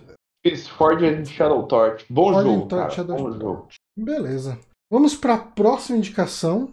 Que, que o Bonatti está jogando Lost in Random. Estou jogando. Tim Burton The Game. Cara, isso é, esse jogo é muito Nightmare Before Christmas, né? Visualmente falando. Uhum. Né? Vale falar, ele é um novo jogo da, da Zoink, né? Publicado pela EA, que naquela, naquele esquema de indies da EA, né? A Zoink fez é, anteriormente, ela, ela, é uma empresa que já está aí há mais de 10 anos, mas né, ela fez aquele Fê que o Honório fez um vídeo review aqui pro, pro canal, talvez alguém lembre. Uhum. Né? E, e ele, ela fez um outro jogo em 2019 que eu tenho muita vontade de jogar e eu ainda não peguei, que é o Ghost Giant, que é um jogo em VR. Bom, muito, muito bom. É, eu tenho muita vontade de jogar esse jogo. Caralho, eu tenho que pegar. Eu não peguei o adaptador de VR pro Play 5 até hoje. E o Ghost Giant, ele não é aquele VR que você controla nada, ele é aquele VR que você é tipo um ser que você ajuda um outro personagem. Uhum, uhum. Então é tipo Moss. Hum, boa. É muito bom. Mas eles lançaram agora, é, mês passado, eu acho, não esse mês. Não dia, esse mês, foi no começo dia, do mês. Dia 10 de setembro eles lançaram esse Lost in Random, que, cara, é um jogo bem curioso, bem interessante, assim, é, em suas temáticas e em suas mecânicas. Porque, bom, dando um, um, resuminho, né? Você controla essa personagem que é a Ivan, é o nome dela. E ela vive nesse mundo aí que tem tipo uma, uma rainha que de tempos em tempos ela meio que pega uma. seleciona uma criança por sorte, né? Ela tem um dado que ela faz uma criança jogar. E de acordo com o lado do dado que cair, ela vai para uma cidade. E o que acontece é que ela pega a sua irmã, a Odd, né? E leva sua irmã. É a de par e ímpar, né? Vamos deixar isso. Exato, exato. Os nomes desse jogo todos são tipo, pelo menos dos personagens principais, são sempre algumas referenciazinhas e tal. E o que acontece é que. Tipo, esse jogo tá acontece... na. Desculpa te interromper, esse jogo tá na conta da firma da Xbox. Tá na conta da firma da Xbox. Boa, jogarei, jogarei. É... Eu tô jogando no Series X, né? Ele tem uma versão nativa dele. Né, que eu sinto, eu, eu não achei essa informação, mas eu sinto que algumas partes uns reflexos em ray tracing, que tem umas partes mal bonitas que você anda tipo uma escuridão em uma água, e o reflexo tá muito perfeitinho. Saca? Ele não zoa quando você mexe a câmera, então eu sinto que tem um ray tracingzinho lá nessas cenas, mas eu posso estar enganado. Uhum. É, mas enfim, o que acontece é quando isso acontece, a cidade já fica tipo, ah, não, é isso aí, né? Sua irmã já era, né? Seus pais ficam conformados, mas você não. E o que acontece é que um dia você acorda e tem tipo um fantasminha na sua cama. Ah, e você começa a seguir ele. E você acha que, tipo, não, esse fantasma sabe algo sobre minha irmã. E basicamente você tá numa aventura para resgatar sua irmã. Esse, esse é o plot inicial do jogo. A gente vai tomar um gole de água porque tá foda. Tome um gole de água. Vou tomar um gole de água para te acompanhar aqui também. É a segunda vez que eu tomo água hoje, eu esqueço de tomar água. E aí, eventualmente, eu vou ficando mal e eu falo, não preciso de água. eu, eu, baixei aquele aplicativo que te avisa para tomar água. Ah, todo mundo vai tomar água, que bonitinho. Aí, ó. Fique, fique hidratado. Pra... Pessoal que tá assistindo a gente aqui na live, tome uma água e fique hidratado. Eu baixei o aplicativo que a cada uma hora ele me lembra de tomar água e eu, eu silenciava. Não, eu tô sempre com essa garrafinha aqui, né? É, a minha tá lá na janela, mas eu, eu tomava muita água quando eu trabalhava presencial. Trabalhava presencial, tomava muita água em casa, eu esqueço. Hum. Mas enfim. É, o que é muito legal nesse jogo? Primeiro, né, o, eu acho que todo o cenário visual é, é fantástico, assim, né? É, mesmo ele tendo essa vibe Nightmare Before Christmas. É, qual é o nome do Brasil desse filme? Pra galera conhecer? Estranho Mundo de Jack. Isso. Mesmo ele tendo essa vibe, né? Acho que quando você bate o olho, a primeira coisa que você repara, uhum. que é, é intencional, né? O, inclusive, é, a equipe instruiu o compositor, que é o Blake Hobson, que é o compositor de Stanley Parable. Uhum. É, Copia o Danny Elfman. Falou exatamente isso. Faz uma versão macabra do Danny Elfman. E eu vi, eu vi isso, tipo, hoje, assim, eu vi um, um vídeo sobre esse jogo também. Que eu, não tinha pego essa curiosidade, né? Porque eu nunca clico no, no botão de créditos dos jogos, né? Eu só uhum. vejo os caras quando eu acabo o jogo. Mas, assim, o jogo, a trilha já tava pronta e do nada o cara tava tão empolgado com a trilha do jogo que ele mandou um musical pra galera que ele fez. Assim, ele falou: Ó, oh, eu fiz esse musical que é sobre o jogo, assim, de 10 minutos. Ele compôs e gravou e mandou pros caras. Falou, tá aí pra vocês. Porque ele tava muito. E aí eles soltaram no crédito. Você clica lá no crédito, você escuta o musical que o cara fez. Okay. De tão empolgado que ele ficou com a trilha. E, tipo, com razão, assim, ele fez um trabalho excelente. Uhum. Eu acho que a trilha sonora. Assim, eu acho que todo o trabalho artístico desse jogo é maravilhoso. Né? Eu, eu, eu amo a estética dele. Uhum. E mecanicamente ele tem uma. Ele tem uma, um negocinho que eu gosto, que é aquela vibe de um. Não um estilo, mas um tipo de jogo que morreu, que é os Double A. Né, que é um tipo uhum. de jogo que você via muito, assim, na, principalmente na geração PlayStation 2. Aí no 3 até que teve bastante, mas foi. Cada, cada geração vai tendo menos, né? Acho que hoje em é, dia, é. sei lá. A THQ é a empresa, a THQ Nordic é a empresa que basicamente só dança Double A. Você sabe o que, que é o, o fim do Double A, Bonatti? O, o, o fim do Double A é hum. o que está acontecendo com a classe média. A classe média está deixando de existir para a gente ter apenas ricos e pobres. Toma aí, socialismo na sua cara. Ah, caralho. é, mas enfim. É, e, e, tipo, cara, eu não sei, eu, eu gosto desse tipo de jogo, né, de Double A, né, porque, tipo, muita gente fala, ah, mas por que você prefere um Double A? Não é que preferir, né, porque você... É legal que eles existam, né? Não, mas qual a vantagem de ser um Double A? O que eu acho que é uma vantagem é que, tipo, Double A's podem arriscar em coisas que Triple A's não podem. Porque ah. eles custam menos e eles se pagam vendendo menos. E indies também, né? Indies normalmente são muito criativos por causa que eles custam ainda menos. Uhum. Né? Mas o Double A tá naquele meio termo, assim, de um Eu jogo... como Triple A isso no passado. Como? O Triple A. Triple É, é, o indie, indie, indie, indie. É o indie, é o, o indie muito indie, que não é. Não, o ah, tri... não, é, é que na verdade o, o Triple I é o indie que. É, ah, vai, um Triple I é o. É o coisa, It Takes Two. It Takes Two. It Takes Two. É que é o indie que tá com, com, com cheio de dinheiro. Ele tá no Double A ou ele tá no Triple I. Mas e onde esse jogo arrisca, oh, cara? Se bem que, acho... desculpa interromper, mas It Takes Two não tem orçamento baixo, nem fudendo aquele jogo. Nem fudendo, cara. Nem fudendo. O que, né? que, que, aquele jogo é variado. Ah, não. É, o orçamento, o orçamento daquele jogo deve ser ridículo, cara. Fares, Fares, oh, o orçamento daquele jogo deve ser maior do que Metroid Dread. Falei. Ah, com certeza, viu, cara? Eu acho que é bem possível. Cara, eu não duvido também não, viu? Hum. É... Mas enfim, e o Não, falei como se fosse polêmica, né? não, não é nada polêmica. É, é, é, absolutamente o orçamento daquele jogo é maior do que Metroid. Metroid Dread deve ter orçamento de um Double A. Aqui... É absolutamente é, verdade. É, exatamente. Mas, mas enfim, gente. É, o que esse jogo traz de extremamente criativo que eu nunca imaginaria um AAA fazendo é suas mecânicas, principalmente de combate, né? Porque o que acontece? Ele pega essa temática de dados, né, de tabuleiro e tudo mais, e aplica num jogo que tem um combate meio hack and slash. Uhum. Então, como isso funciona? Hack and slash com cartas. O como isso funciona? Quando você entra no combate, vai ter um inimigo, né? Você é inimigo, só que você não consegue causar dano no inimigo. Na verdade, você tem um estilingue e você tem que, tipo, no inimigo vão crescendo cristais e você atira nesses cristais e vão saindo, tipo, um, uns fragmentos de cristais. Uhum. E aí você tem que ir lá com o seu dado, que você pode carregar nas suas costas, ou você pode apontar e mandar ele lá, para ele pegar esses cristais. Conforme ele vai pegando, ele vai enchendo uma barrazinha que são umas cartas. Você enche ela até seis vezes. Você pode abrir até seis cartas de uma vez quando você faz isso. Quando isso acontece, né? Quando você. Se aparecer uma carta só, você já pode iniciar, né? Mas você, eu, eu prefiro sempre deixar carregar todas para eu ter mais opções. É, você aperta um botão que você joga o dado. E aí o número de, da, de que cai no dado, né, de 1 a 6, na verdade no começo começa de 1 a 2, mas você vai ganhando updates. É, o número que cai no dado, vamos supor que caiu 2, quer dizer que você tem dois pontos para gastar nas cartas. As cartas vão, tipo, essa carta tem carta que é de graça, né, que é zero pontos, carta que usa um ponto e carta que usa dois pontos. E hum. para mais, né, tem carta que usa mais. E o que acontece? Quando você joga o dado, os inimigos paralisam, mas você não. Seu personagem continua andando. E aí você vê, vai, eu tenho dois pontos, você vê as seis cartas que você tem e quantas você pode usar. Eu posso botar duas cartas de um ponto, eu posso usar uma carta de dois pontos. Ou eu tenho uma carta que ela custa zero pontos e me dá um ponto extra, ou que diminui os pontos das outras. Ah, quer dizer, hum. é, é como um jogo de cartas mesmo. E o que as cartas fazem? Ah, essa carta vai me dar uma espada agora para eu dar porrada nos inimigos. Essa carta vai me dar um arco para eu dar flechada neles. Até coisas mais. É, ah, ela, essa carta me deu uma bomba para eu colocar no cenário para quando eu destravar o tempo ela vai explodir e acertar todos os inimigos numa área. Essa carta vai fazer com que por 30 segundos, quando eu usar o botão de esquiva, a minha esquiva causa de dano nos inimigos.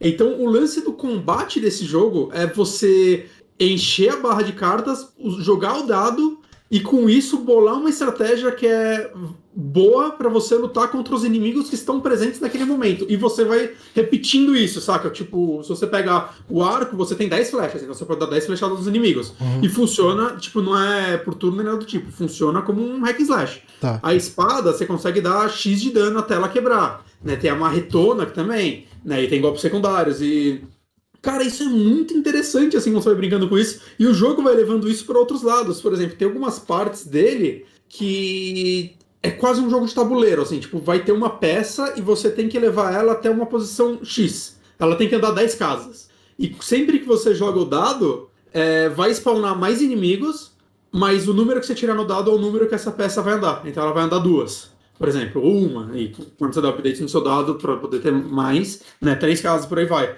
Então, cada vez que você joga, você vai fazer isso, mas você não pode ficar jogando que nem um louco, uhum. porque vai ficar spawnando inimigo. Então, o ideal é que você jogue, mate os inimigos sem volta antes de você jogar de novo, né? Mas aí você tá no finalzinho, eu já cheguei, tipo, puta, mano, tá acabando, e tá uma porra de Foda-se, eu comecei a spawnar o dado e fiz o negócio chegar até o final. Saca? Então, é, cara, é muito interessante. Aí, tipo, nos combates você ganha dinheiro, às vezes você ganha cartas raras e tem o vendedor de cartas. Cara, ele é muito o vendedor do Resident Evil 8. É, eu senti muito isso aqui quando apareceu ele na tela. Só que se ele fosse do, do Tim Burton. Do Tim Burton. de vez ele, ele tá dentro, sei lá, de uma carruagem, algo do tipo, ele é um guarda-roupa gigante. Ele é um cara que tá dentro de um guarda-roupa gigante, a cabeça dele sai por cima e os bracinhos do lado, e ele tem quatro pernas, como se fossem os quatro pezinhos do negócio. E, e, é legal que você conversa com ele e tal. Sempre que você encontra ele, você pode conversar, né? Tem bastante diálogo esse jogo. E você pode, tipo, ter, ter uns diálogos muito legais, assim, que você fica, meu, mas peraí, você nasceu nesse guarda-roupa ou você entrou aí depois? Por quê? Qual é a sua anatomia? Qualquer um pode virar um guarda-roupa? Você começa a fazer essas perguntas sobre isso e ele começa normalmente a, a responder com, com piadas, né?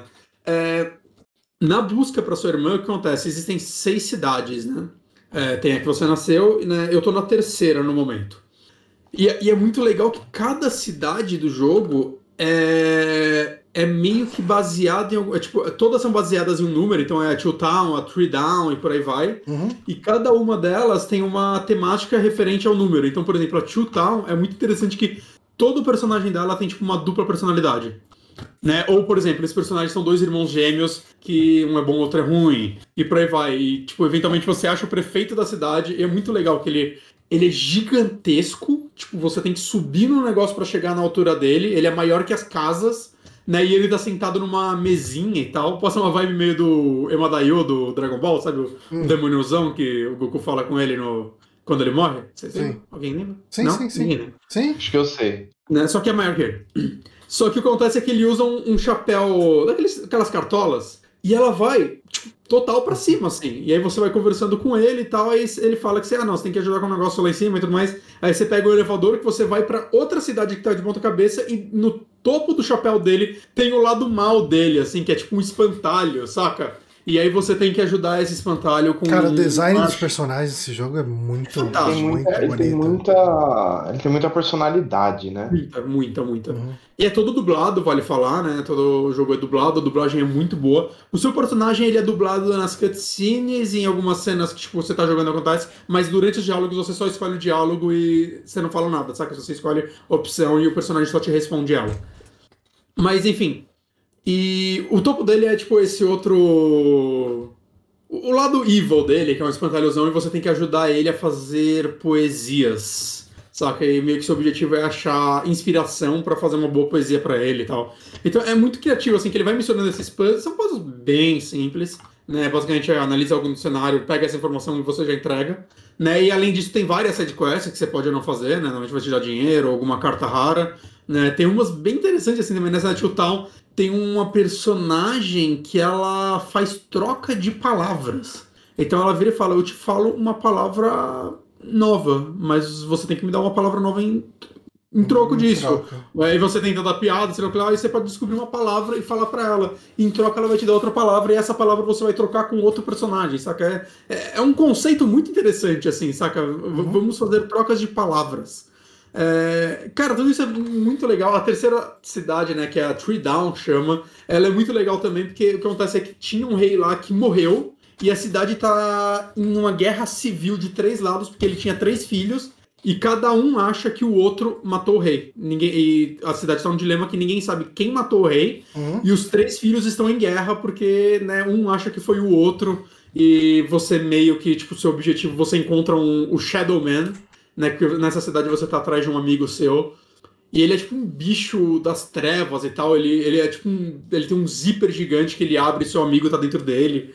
E seu objetivo ele fala: Eu quero que você acabe com a guerra. E você, meu, como assim você quer que eu acabe com a guerra? Tipo, você é o, o ser que quer causar medo nas pessoas. Aí ele fica: Não, mas é, durante uma guerra, as pessoas param de temer as sombras e coisas do tipo. Elas começam a temer coisas reais. Então eu perco minha força. Eu quero que você resolva essa guerra para eu voltar a causar medo nessas pessoas. Saca? É uns conceitos muito legais que esse jogo vai trazendo. Uhum. É, é, tudo muito original, assim, interessante. É, é uma pena assim que eu não tô vendo tanta gente falar dele, porque ele é muito criativo. Você sabe quanto Saca? ele tá no Xbox? Que ele não tá no Game Pass, né? Não, ele não tá no Game Pass, eu acho que ele estava cento e pouco Lost Random Price.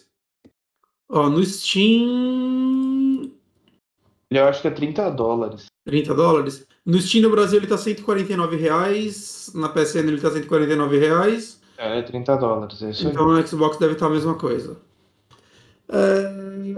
Mas deixa eu ver, deixa eu ver se eu anotei mais alguma coisa interessante. Cara, eu acho que essa é a base do jogo, saca? Eu tô achando ele muito, muito criativo. É, os conceitos dele são bem legais, a, a história tá me cativando muito.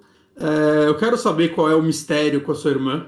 Saca? É, ele tem partes muito bonitas, assim, entre os capítulos, são os capítulos que são meio de sonhos, que é a sua personagem andando num lugar que, tipo, o chão é como se fosse uma água e, e é uma parte mais narrativa. Né? Tem as partes dentro das cidades que são mais tranquilas, tem as partes que são mais focadas em combate. Né? Ele é bem aberto para exploração, para você fazer side quests. É um joguinho bem rico, assim, que, que eu acho que vale a pena ficar de olho, de verdade. Assim, é, se você gosta da estética, se o que eu falei das mecânicas te despertou algum interesse. Né? Ele é um jogo de umas 10 horas, mais ou menos, né? mais se você for fazer 100%. Né? Mas eu, eu acho que ele é um joguinho bem rico, assim, né? Eu, eu não acho que. É que ele não. Ele é linear, né? Então, se passar de um mundo, tem que pegar tudo antes de passar para outro mundo. Não que seja muito difícil, mas. Sim. Tem que pegar tudo antes de passar para a próxima cidade. E, e assim, né? 149 reais é um pouquinho salgado, né? Eu acho que. Por isso que o tamanho e tudo mais é um preço justo para esse jogo, né? Mas eu entendo que não, não vai querer pagar isso, mas é aquele negócio, né? Promoções vão surgir, também. Ele, como ele é da EA, eventualmente ele entra no EA daqui a um ano, né? ele entra no EA Access, acho que é o nome. Play. Hã? EA Play? Isso. É, daqui a um ano ele deve estar lá também, né? Mas eu, eu, eu não acho que é um jogo que está com um preço não justo, saca? Eu acho que o preço dele é bem justo. Se, se é algo que te chama muita atenção, vale a pena. Eu estou gostando bastante dele. Legal, então. Uh, qual o nome? Perdi, perdido no, no aleatório. Lost in Random. Ah, Lost e só pra falar, falar, ele tá em tudo, inclusive no Switch. Ah, ele saiu pro Switch? Saiu pro Switch. Será que ele roda bem? É porque ele é roda. Ele não, roda, a, entre não, aspas, 30 FPS pra, porque é o estilo, né? Meio. pra ter aquela cara de stop motion. E isso é bom. No, no, Xbox ele é 60. Ah, é? Porque no é. vídeo que eu tava vendo aqui ele tava meio travadinho e eu senti que era decisão artística. Não, não, tá 60 lisinho, viu, cara? Sério? Nossa, é. talvez o vídeo que eu vi aqui tava com cara eu de Switch. Tava 60 bonitinho também. Uh, é, no Switch deve estar 30, com certeza, mas. Eu, é, eu, achei até que. Talvez o vídeo tivesse cagado, mas eu achei até que fosse a decisão de. Tava uma cara meio do Miles Morales, lá do, do oh, Spider-Verse. Achei um vídeo da versão do Switch e tá bonito. Tá. Tá mais bonito que Disco Elysium. tá, tá, tá bom no Switch, viu? Parece estar 30, mas. Por esse vídeo, tá do, do canal Handheld Players. Tá, tá bem surpreendente. Legal, Lost in Random, então, disponível para tudo. Pra tudo, pra tudo. E pra gente encerrar esse podcast, vamos sair um pouquinho dos joguinhos para falar de um filminho que eu tava muito afim de ver. Tava uhum. muito curioso. É, eu acho que a data original de lançamento desse filme era pra ser 2019, né? 2019, né, mas por causa do Covid acabaram adiando. Adiou aí. Uhum, que uhum. é o, a continuação de Candyman. É, era uma coisa que Uh, eu, acho que já estava bem sabido que ia ser uh, que ia ser continuação mesmo, né? Não, não tinha nenhum tipo de suspeita de que seria um reboot ou algo do tipo, não, apesar, não, apesar do nome Candyman. É, ele, ele, ignora o 2 e o 3, né? Aparentemente, mas tá, o que é uma decisão muito acertada aqui, diga-se de passagem. Apesar de eu gostar do 2, é, narrativamente não tem nada lá que é, precise ser levado adiante. É, é o, o do, cara, é aquele negócio, é uma bagaceira que pode ser divertida, o 2. Uhum. É, sim, sim, sim. É, mas, ele, mas assim, se você o colocar. o 3 não, o 3 não é nada aquele filme. É, se você colocar em perspectiva com um que é um ah, filme de terror genial, né? Não, tipo, um dos meus filmes favoritos, ponto, assim. É, dá até pra sair do, do terror, né? É, tipo, é, ele é um filme. O, o, primeiro Candyman é um filme incrível, assim. Quando a gente gravou o podcast. Eu conheci ele pra, pra gente gravar o filme, o, o podcast né, de, de, dele, né? Uhum. E foi uma das poucas vezes que eu assisti duas vezes o filme para gravar o podcast, porque eu gostei muito dele. Né? Uhum, uhum. É... Candyman, pra quem não sabe, ele é um filme que se base... o, o, original, né? Ele é um filme de terror ali de 92, se não me engano. 92. Ele se baseia na lenda do Candyman, que se você fa... olhar pro espelho e falar Candyman cinco vezes, uh, o Candyman vai aparecer e vai te matar, né? Essa é a lenda contada no filme, né? Isso, é, é ele se baseia nessa e... lenda ali, né? Que no filme. Eu, eu, eu, sou adepto da teoria de que isso é uma lenda que só os personagens acreditam, mas que não é o que acontece. Não entendi. Não é falar o Candyman cinco vezes no espelho que traz ele. Ah, tá. Daí é só como os personagens é, acreditam que é, ele, O, o fato de você desafiar o Candyman faz ele matar. É, quando ela desmistifica ele no primeiro filme, é quando ele aparece, e não quando ela chama ele. Né? Isso é ignorado no, no novo, ele fala. No novo é total falar cinco vezes na frente do espelho. e, e assim, o primeiro filme, é, ele, eu acho ele bem interessante. A gente tem um podcast inteiro gigante lá falando dele e tal, com a, com a participação da, da Kelly, do. Uh, esqueci o nome do podcast dela. Eu tô com o Mundo Negro na cabeça, mas talvez não seja esse o nome.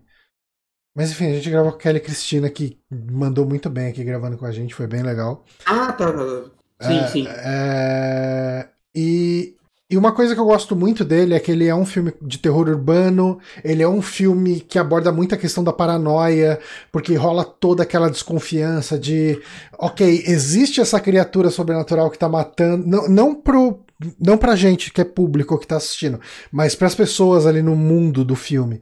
Uh, existe realmente uma força sobrenatural ou é a mulher que tá louca e tá matando a galera? E, e uhum. você vai aos poucos, ela vendo ela aos poucos ficando, ficando cada vez mais louca, ao mesmo tempo que ele aborda toda uma questão de. Ó, oh, o, o Rick aqui me corrigiu aqui e falou que é lá do Negro Podcast. O, deixa eu só liberar a, a, a moderação aqui, porque por algum motivo o, Bom, ele... o Twitch achou o Twitch achou que era ofensivo ah. ou spam ou qualquer coisa do tipo. Ah, não sei. Uh, mas obrigado, Rick Azevedo, do Lado Negro. Lado Negro. Uhum. Um, mas enfim, é, é, ele é um filme que eu recomendo mesmo para quem não gosta de filme de terror, é um filme bem legal. E a minha a expectativa estava muito alta para esse filme novo, principalmente porque uh, ele é produzido pelo Jordan Peele e eu gostei de tudo, de quase tudo que eu vi do Jordan Peele até agora, né? Tipo, tem, eu acho que tem algumas coisas mais fraquinhas, principalmente no Twilight Zone dele. Uhum. Uh, mas eu gosto muito de Corra, eu gosto muito de Nós. Ah, os dois filmes que ele dirigiu, de fato, eu acho maravilhosos. Uhum. E, e eu acho que ele tem uma coisa que ele coloca bem nos filmes dele, e é uma coisa que, que gerou uma polêmica numa época, né? Que ele falou que ele vai. ele gosta de escrever personagens negros, não sei o quê. O pessoal vira, ah, isso aqui está sendo um preconceituoso porque você não escreve personagem branco. Gera, é, é, é, enfim, a internet, não, né? Não vamos dar palanque para essas opiniões, por favor. E basicamente o que ele virou e, e, e falou, cara, tipo, tem tanta gente contando história de personagens uhum. brancos, eu quero contar histórias de personagens negros. E ele conta muito bem. Ele foge de estereótipos e conta a história de personagens negros reais. Né? Tipo, é, eu acho que toda a dinâmica familiar do nós, né, da, da família do nós, é extremamente natural e é uma coisa que você não costuma ver, porque ou, ou o pessoal joga para um lado mais de drama, de, de enfim, ou o pessoal vai para um lado mais dramático, ou o pessoal vai para um lado mais caricato, e no Nós você vê aquela família você fala, não, é totalmente uma família de pessoas, assim, tipo. Não parece uma caricatura, nenhuma forçação em nenhum momento. Parecem personagens muito naturais. Né? Uhum. E dito isso, uh, Candyman tem um elemento que envolve a questão de raça, que é muito importante, porque a lenda do, a lenda do próprio Candyman vem do racismo, né? Uh, o personagem Candyman, a história dele é que ele era um artista uh, na época que os escravos tinham sido recém-libertos, né? Uhum. E, e, ele era um artista muito talentoso e ele pintava grandes nobres e não sei o quê. E daí ele estava pintando a filha de um, de um ricaço. Eles se apaixonam, ele acaba engravidando ela e a sociedade da época fica o pai, principalmente, né, fica revoltado de, de um negro ter engravidado a filha dele. E ele junta uma galera para matar ele. Eles cortam a mão dele, jogam mel no corpo dele para ele ser picado por abelha até morrer, sabe? Uma coisa nesse nível de, de, de tortura em cima dele. E, e, e isso faz com que gere a lenda do Candyman. Mas Candyman uhum. é mais do que um filme só de monstro, né?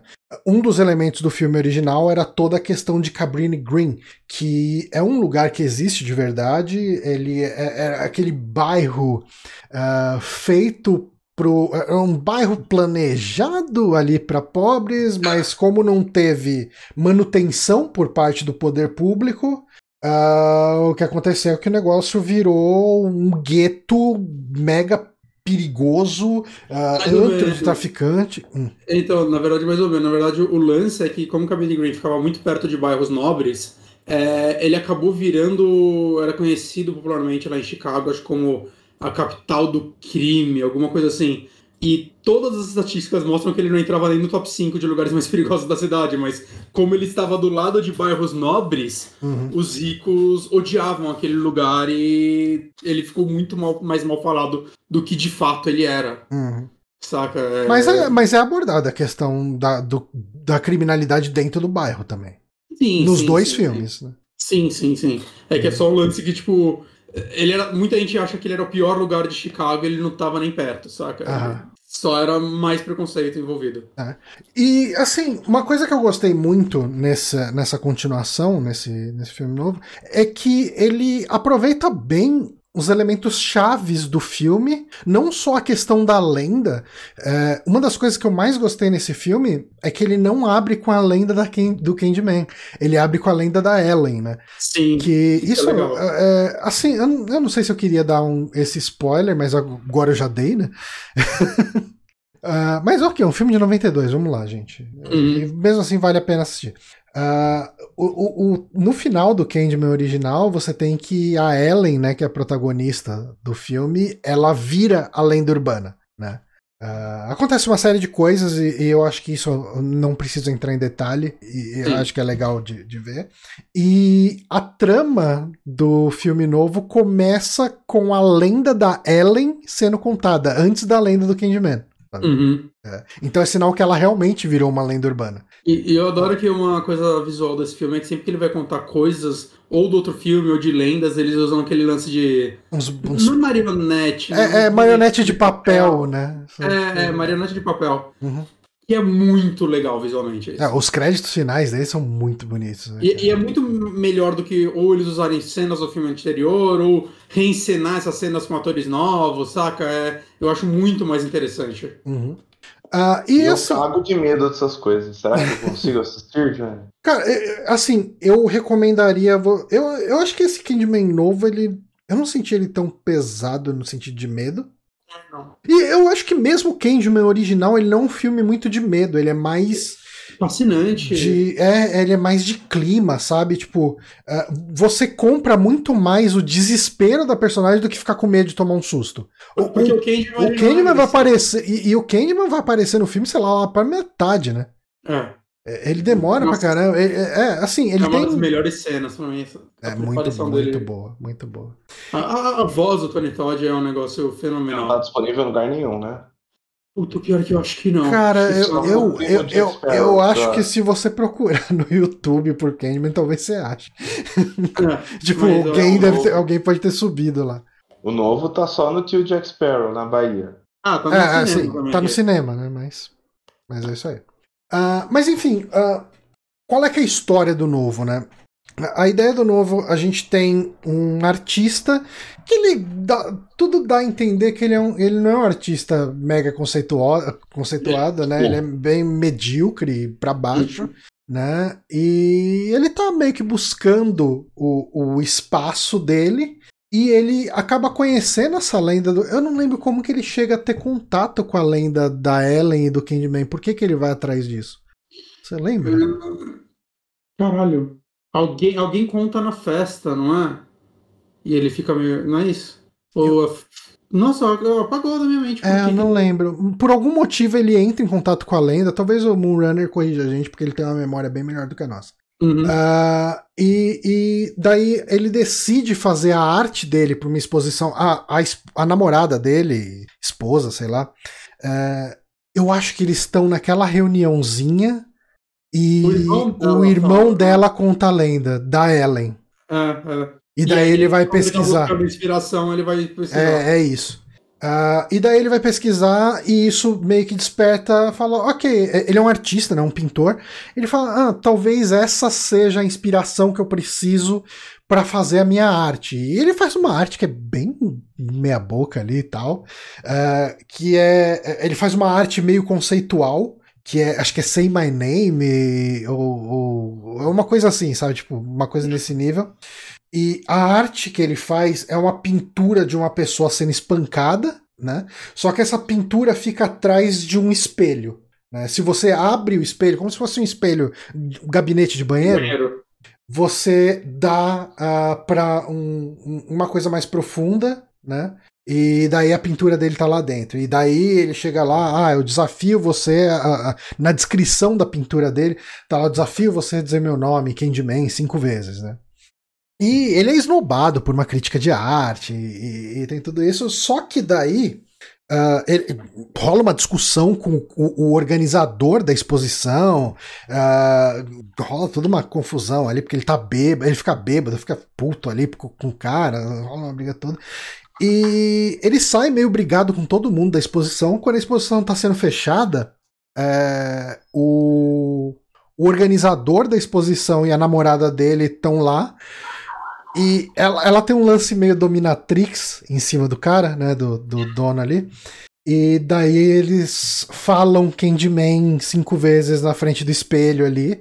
E isso invoca, né, o Candyman, e o Candyman vai lá e mata os dois, né? E isso, o, o caso da morte deles, gera um, uma exposição para a pintura do cara. Né? Uhum. E, e, a história acaba sendo desdobrada a partir daí, né? A gente vai ter. Uh, não vou entrar mais em detalhes da trama em si a partir daqui. Uh, vai, a gente vai começar a ter uma história em que uh, a lenda do Candyman começa a alimentar o, a carreira desse pintor medíocre. Uhum. E isso começa a afetar a cabeça dele, e isso vai levar para alguns cenários de paranoia que a gente tem, uh, por exemplo, que acontece no, no primeiro filme. Né? Uh, o que eu gostei nesse filme?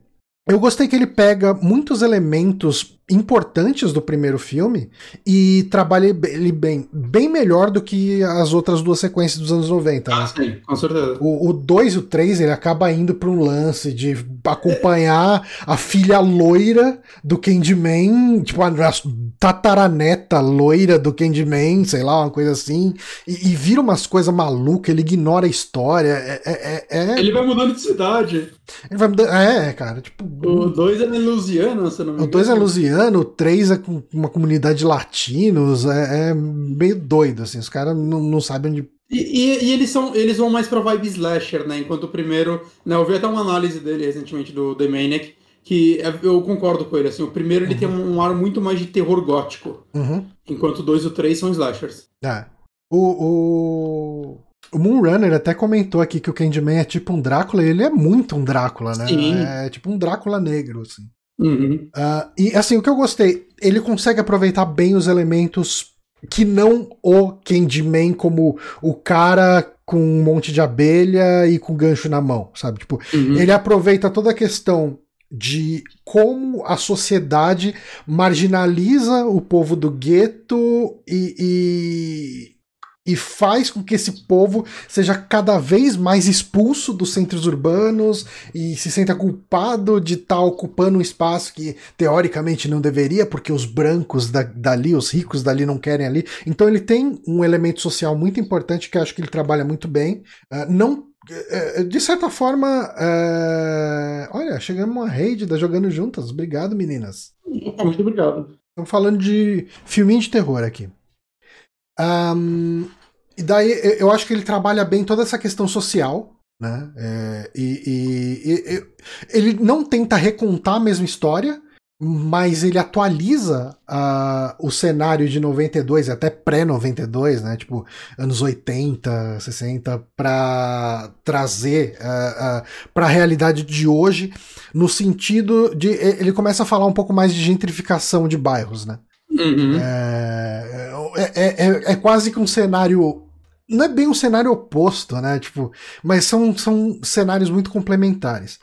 Uh, eu gosto que ele tenta trazer a história da, da paranoia do protagonista e vai deixando o protagonista louco de uma forma diferente do que o que acontece com a Ellen.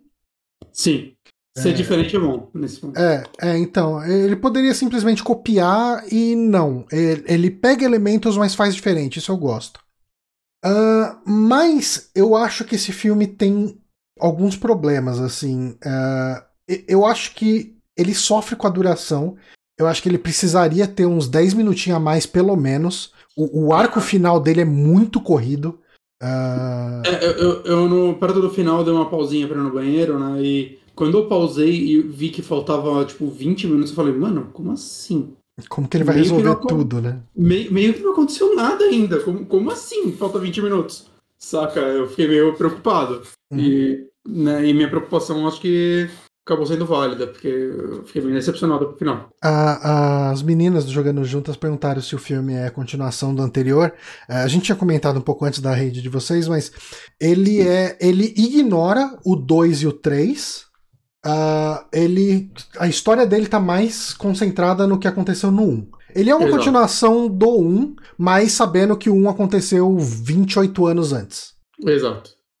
É, e assim, se vocês não assistiram o filme de 92, assista. Ele é um dos filmes de terror mais geniais que já foi feito. Assim, ele é incrível. Sim. Uh... caramba, a gente nem sabia que tinha o 2 e o 3. É, é, melhor continuar assim. É, o 2 é trecheira divertida, o 3 é, é, uma bagaceira o, só. O 3 não, não vale nem pela curiosidade. Uhum. Uh, mas eu acho que ele corre muito. Ele acaba. No final, ele acaba inventando uma outra protagonista que não era protagonista. Ele dava muito pouco sinal de, aquela, de que aquela pessoa seria protagonista. A gente sabe muito pouco sobre ela para se importar. É, esse é um problema. Esse é um problema. E, e... e, e eu falo isso até do protagonista normal também. Eu não, eu não acho que ele é tão bem desenvolvido. Eu, uhum. não, eu, eu, não me importei tanto com ele quanto, por exemplo, eu me importo com a Ellen no, no primeiro. Sim. É, é, assim, ele não é de forma alguma um filme ruim. Ele esteticamente é muito bonito. Ele é um filme que me divertiu. Eu gostei do que ele fez. Eu gosto dos elementos que ele trouxe. Uh, eu gosto das homenagens que ele faz ao filme original.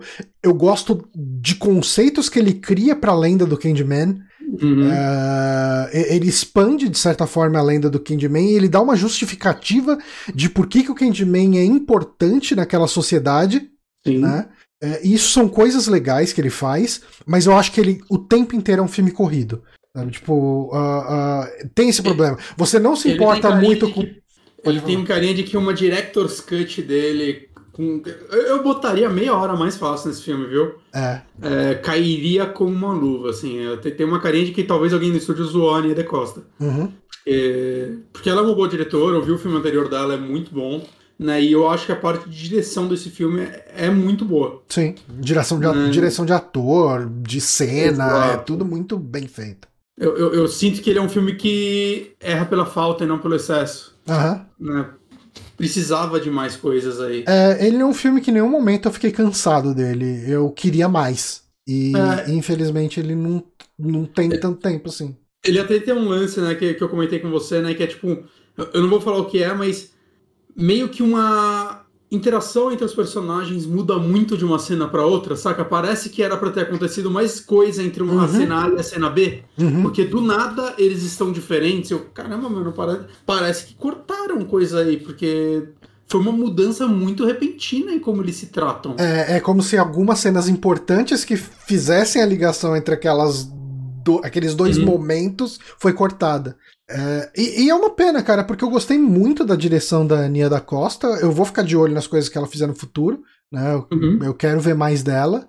Uh, a produção do filme é incrível. Eu acho que as atuações são muito boas, né? O, muito boas. O, o, protagonista é o cara que fez o Adão Negro. Adão Negro não. O, o, olha, não tem nada a ver com Adão Negro. É que é do, do filme é, do, o Aquaman. Do Aquaman, o Raia Negra. Ele, a Raia hum. Negra. A Raia Negra. Aí você tá me perguntando coisa de Aquaman, eu não manjo. É, a Raia Negra. Black Manta. Isso.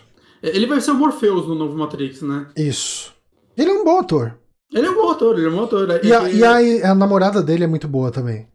Ele é um bom ator, mas eu queria o, o queria o meu Morpheus de volta. eu tô, eu tô, eu tô, no, no, eu tô no time do time das pessoas que estão, tipo. Saudosista. Por que vocês Mas é que ele é muito foda, cara, o Lawrence Fishburne. Ele é muito foda como Morpheus. É, eu, eu acho ele mais icônico do que o Neil, saca? Como logo. Te troca o Kenny Reeves, desculpa, gente. Mas não tira ele. O problema é, do, do, do, Lawrence Fishburne foi treta? Não sei, não sei. É, não, sei, não, não, não, sei. Eu, eu sei que no jogo Enter the Matrix o, ele morre. E a galera fala que esse jogo é canônico. Eu duvido que a Warner tenha, tipo. Se importado que, com o jogo que saiu é, ali. Que a, que a, Lana chegou pra Warner e falou: Ó, oh, vou fazer esse filme, mas eu vou trocar o ator do. do um, o personagem mais icônico do filme, porque ele morre no jogo que ninguém jogou, tá? Eu duvido que tenha sido esse diálogo. Né? A Warner ia rir, falou: Não, Lana, pelo amor de Deus. Né? Eu não sei o que aconteceu. O, o Fishburne falou que ele nunca foi chamado só, então eu acho que foi uma decisão artística mesmo. Uhum. Mas assim, eu, eu acho que uh, dá para encerrar aqui a indicação e o podcast. Uh, eu acho que é um filme bom. Hum. Ah, não, pensei que você ia parar com tudo. Termina sua parte então. Tá. Eu acho que ele é um filme bom. Uh, uhum. Ele não é genial como o primeiro, e o primeiro é um dos filmes. Um dos melhores filmes de terror já feito. É um dos melhores. Ele é um filme excelente, realmente.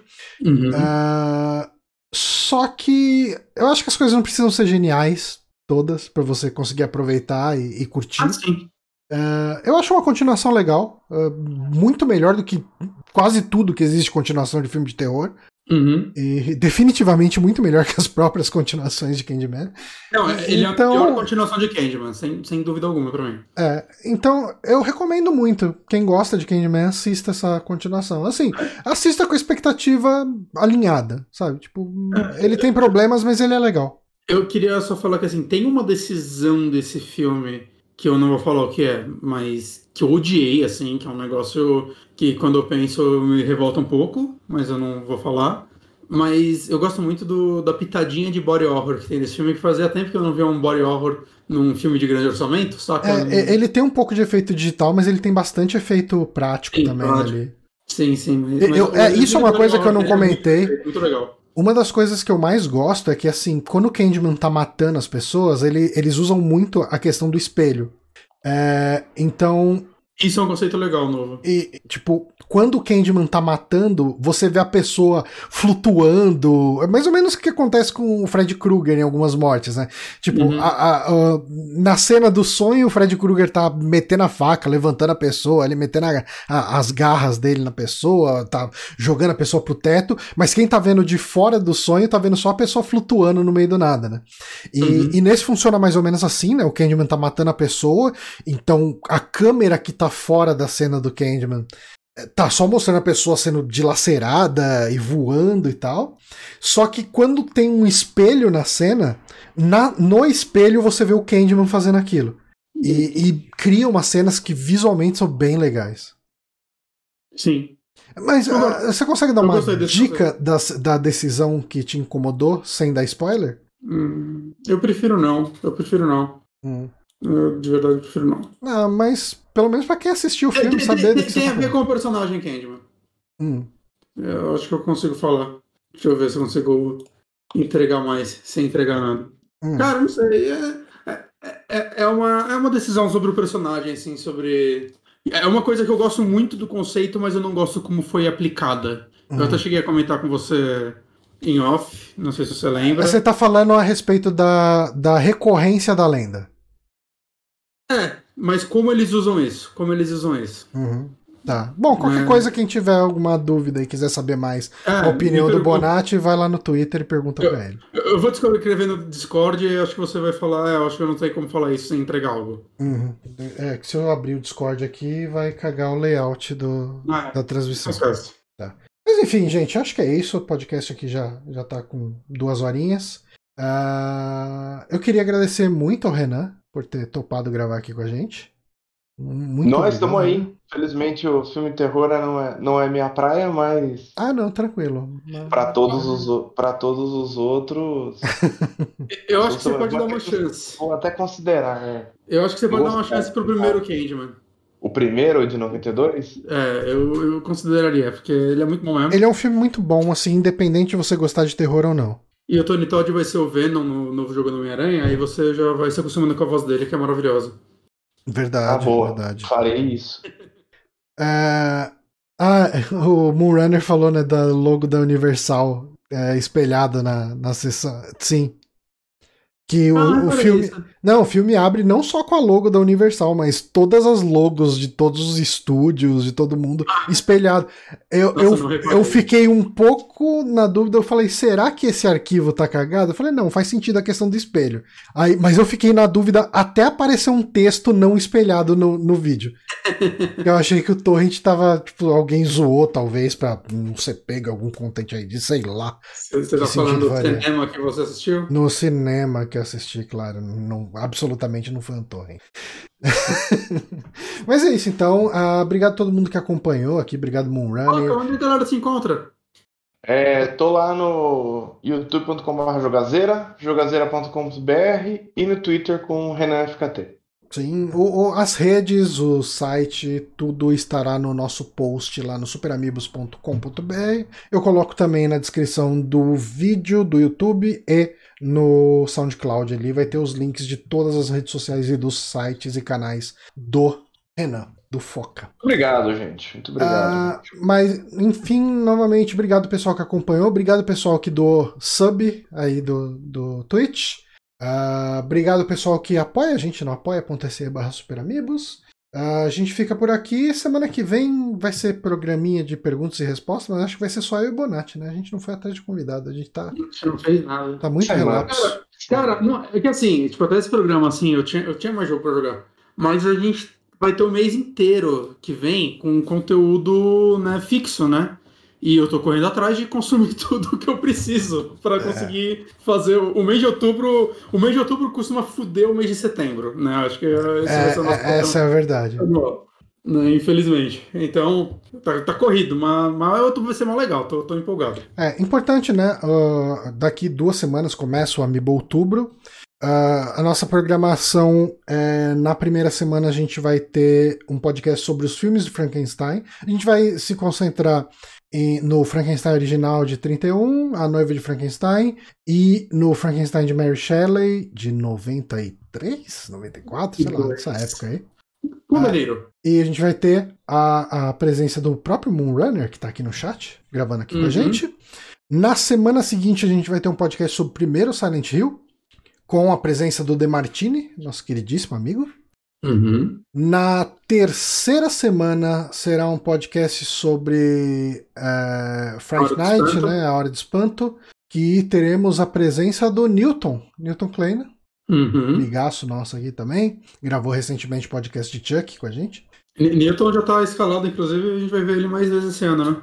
Mais, mais vezes, vamos. Já tá uhum. marcado, né? A gente vai falar de, de A Noiva de Chuck e o filho de Chuck em novembro, né? Exato. E o último podcast vai ser sobre Gabriel Knight 2, uh, The Beast Within. A uhum. Fera Interior, como saiu no Brasil. Ele chegou uhum. a sair com legendas em português no Brasil é, com a Bia Blanco gravando aqui uhum. com a uhum. gente. Então, programação imperdível, temas bem legais. Espero que vocês acompanhem e curtam aí com a gente. A gente fica por aqui então, galera. Até semana que vem. Um abraço aí para vocês. Beijinhos. Obrigado. Valeu, gente.